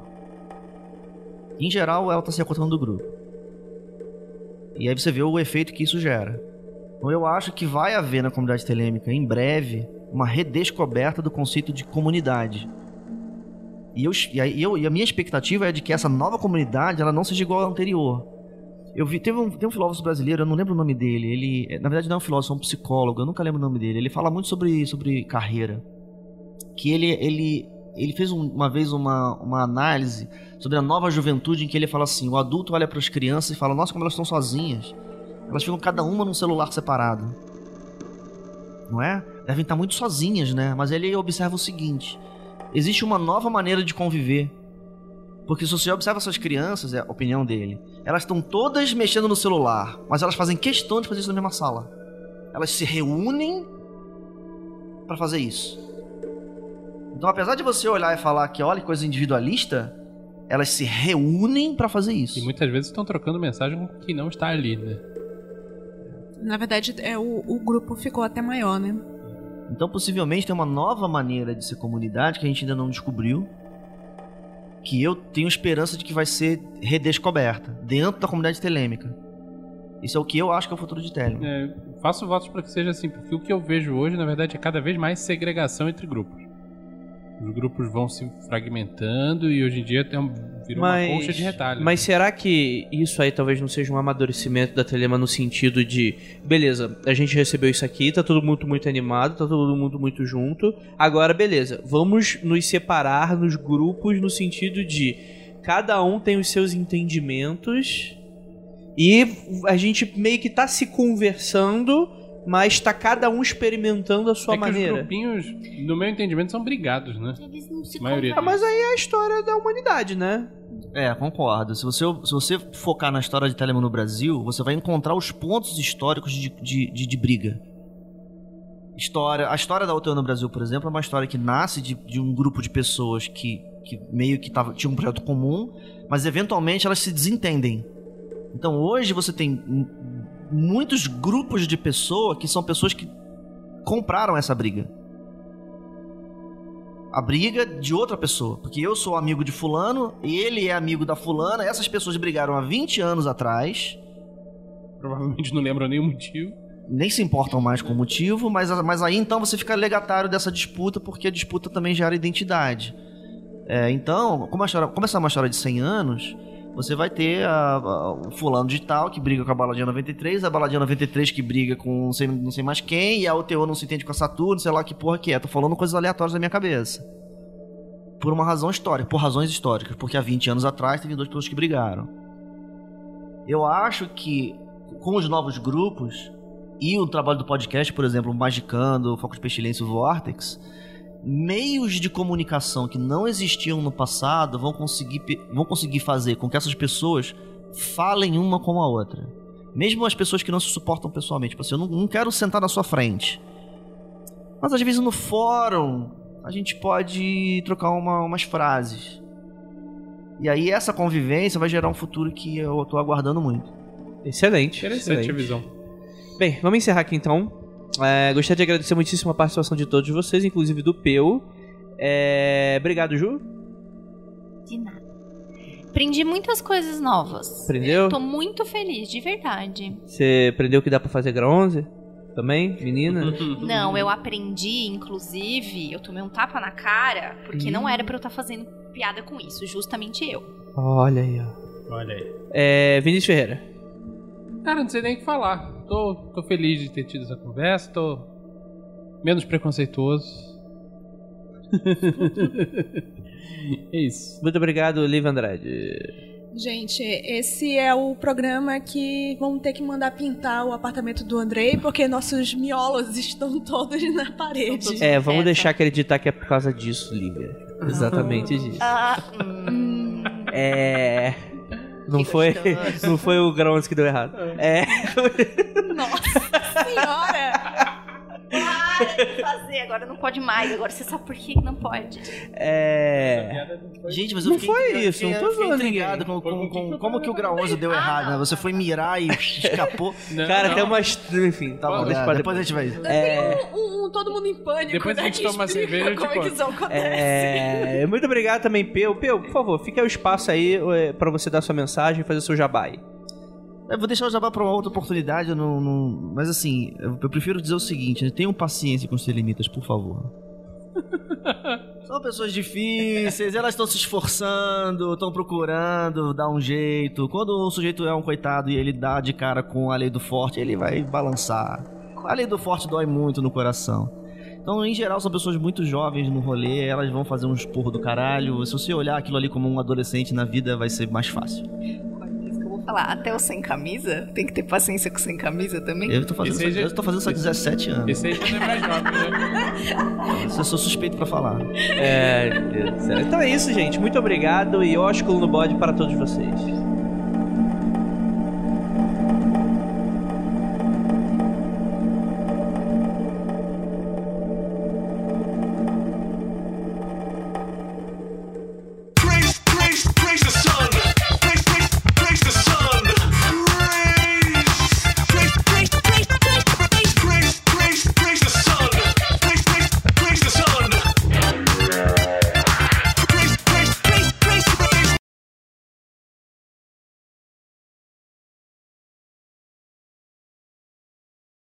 Os olhinhos abertos. Se não tem pinto, vai se decepcionar bastante, Lívia, com o telema. É, eu tô- Mas tô eu já sabendo. falei, dá pra gente meter o cauísta e botar uma cintaralha. Olha, sofre com isso, os, os Raimundos, de cristal. É, mas, é, mas é isso. que eu quero, que eu queria falar. Agora, fa- falando em off, eu queria falar isso em algum momento que o pessoal fala que ah, é putaria, é putaria, é putaria. putaria. Cara, não é, não é isso. É menos. A gente é chega lá, a gente chega lá. Também, mas Como tudo na vida tem todo putaria. mundo tem putaria. Ah, filho, Salomão lá. Quem não tem, tá errado. É, quem não tem está fazendo errado. Mas eu acho que tem, Tá tem um- a música dos Raimundos explica isso muito bem, né? Qual? No coletivo, o que manda é a lei do pau. Quem tem esfrega nos outros, quem não tem só se dá mal. É triste. É triste. É triste, mas é verdade. Cara, eu tô vendo que isso vai pra aquele... pro adendo depois. É, vamos lá, vamos voltar.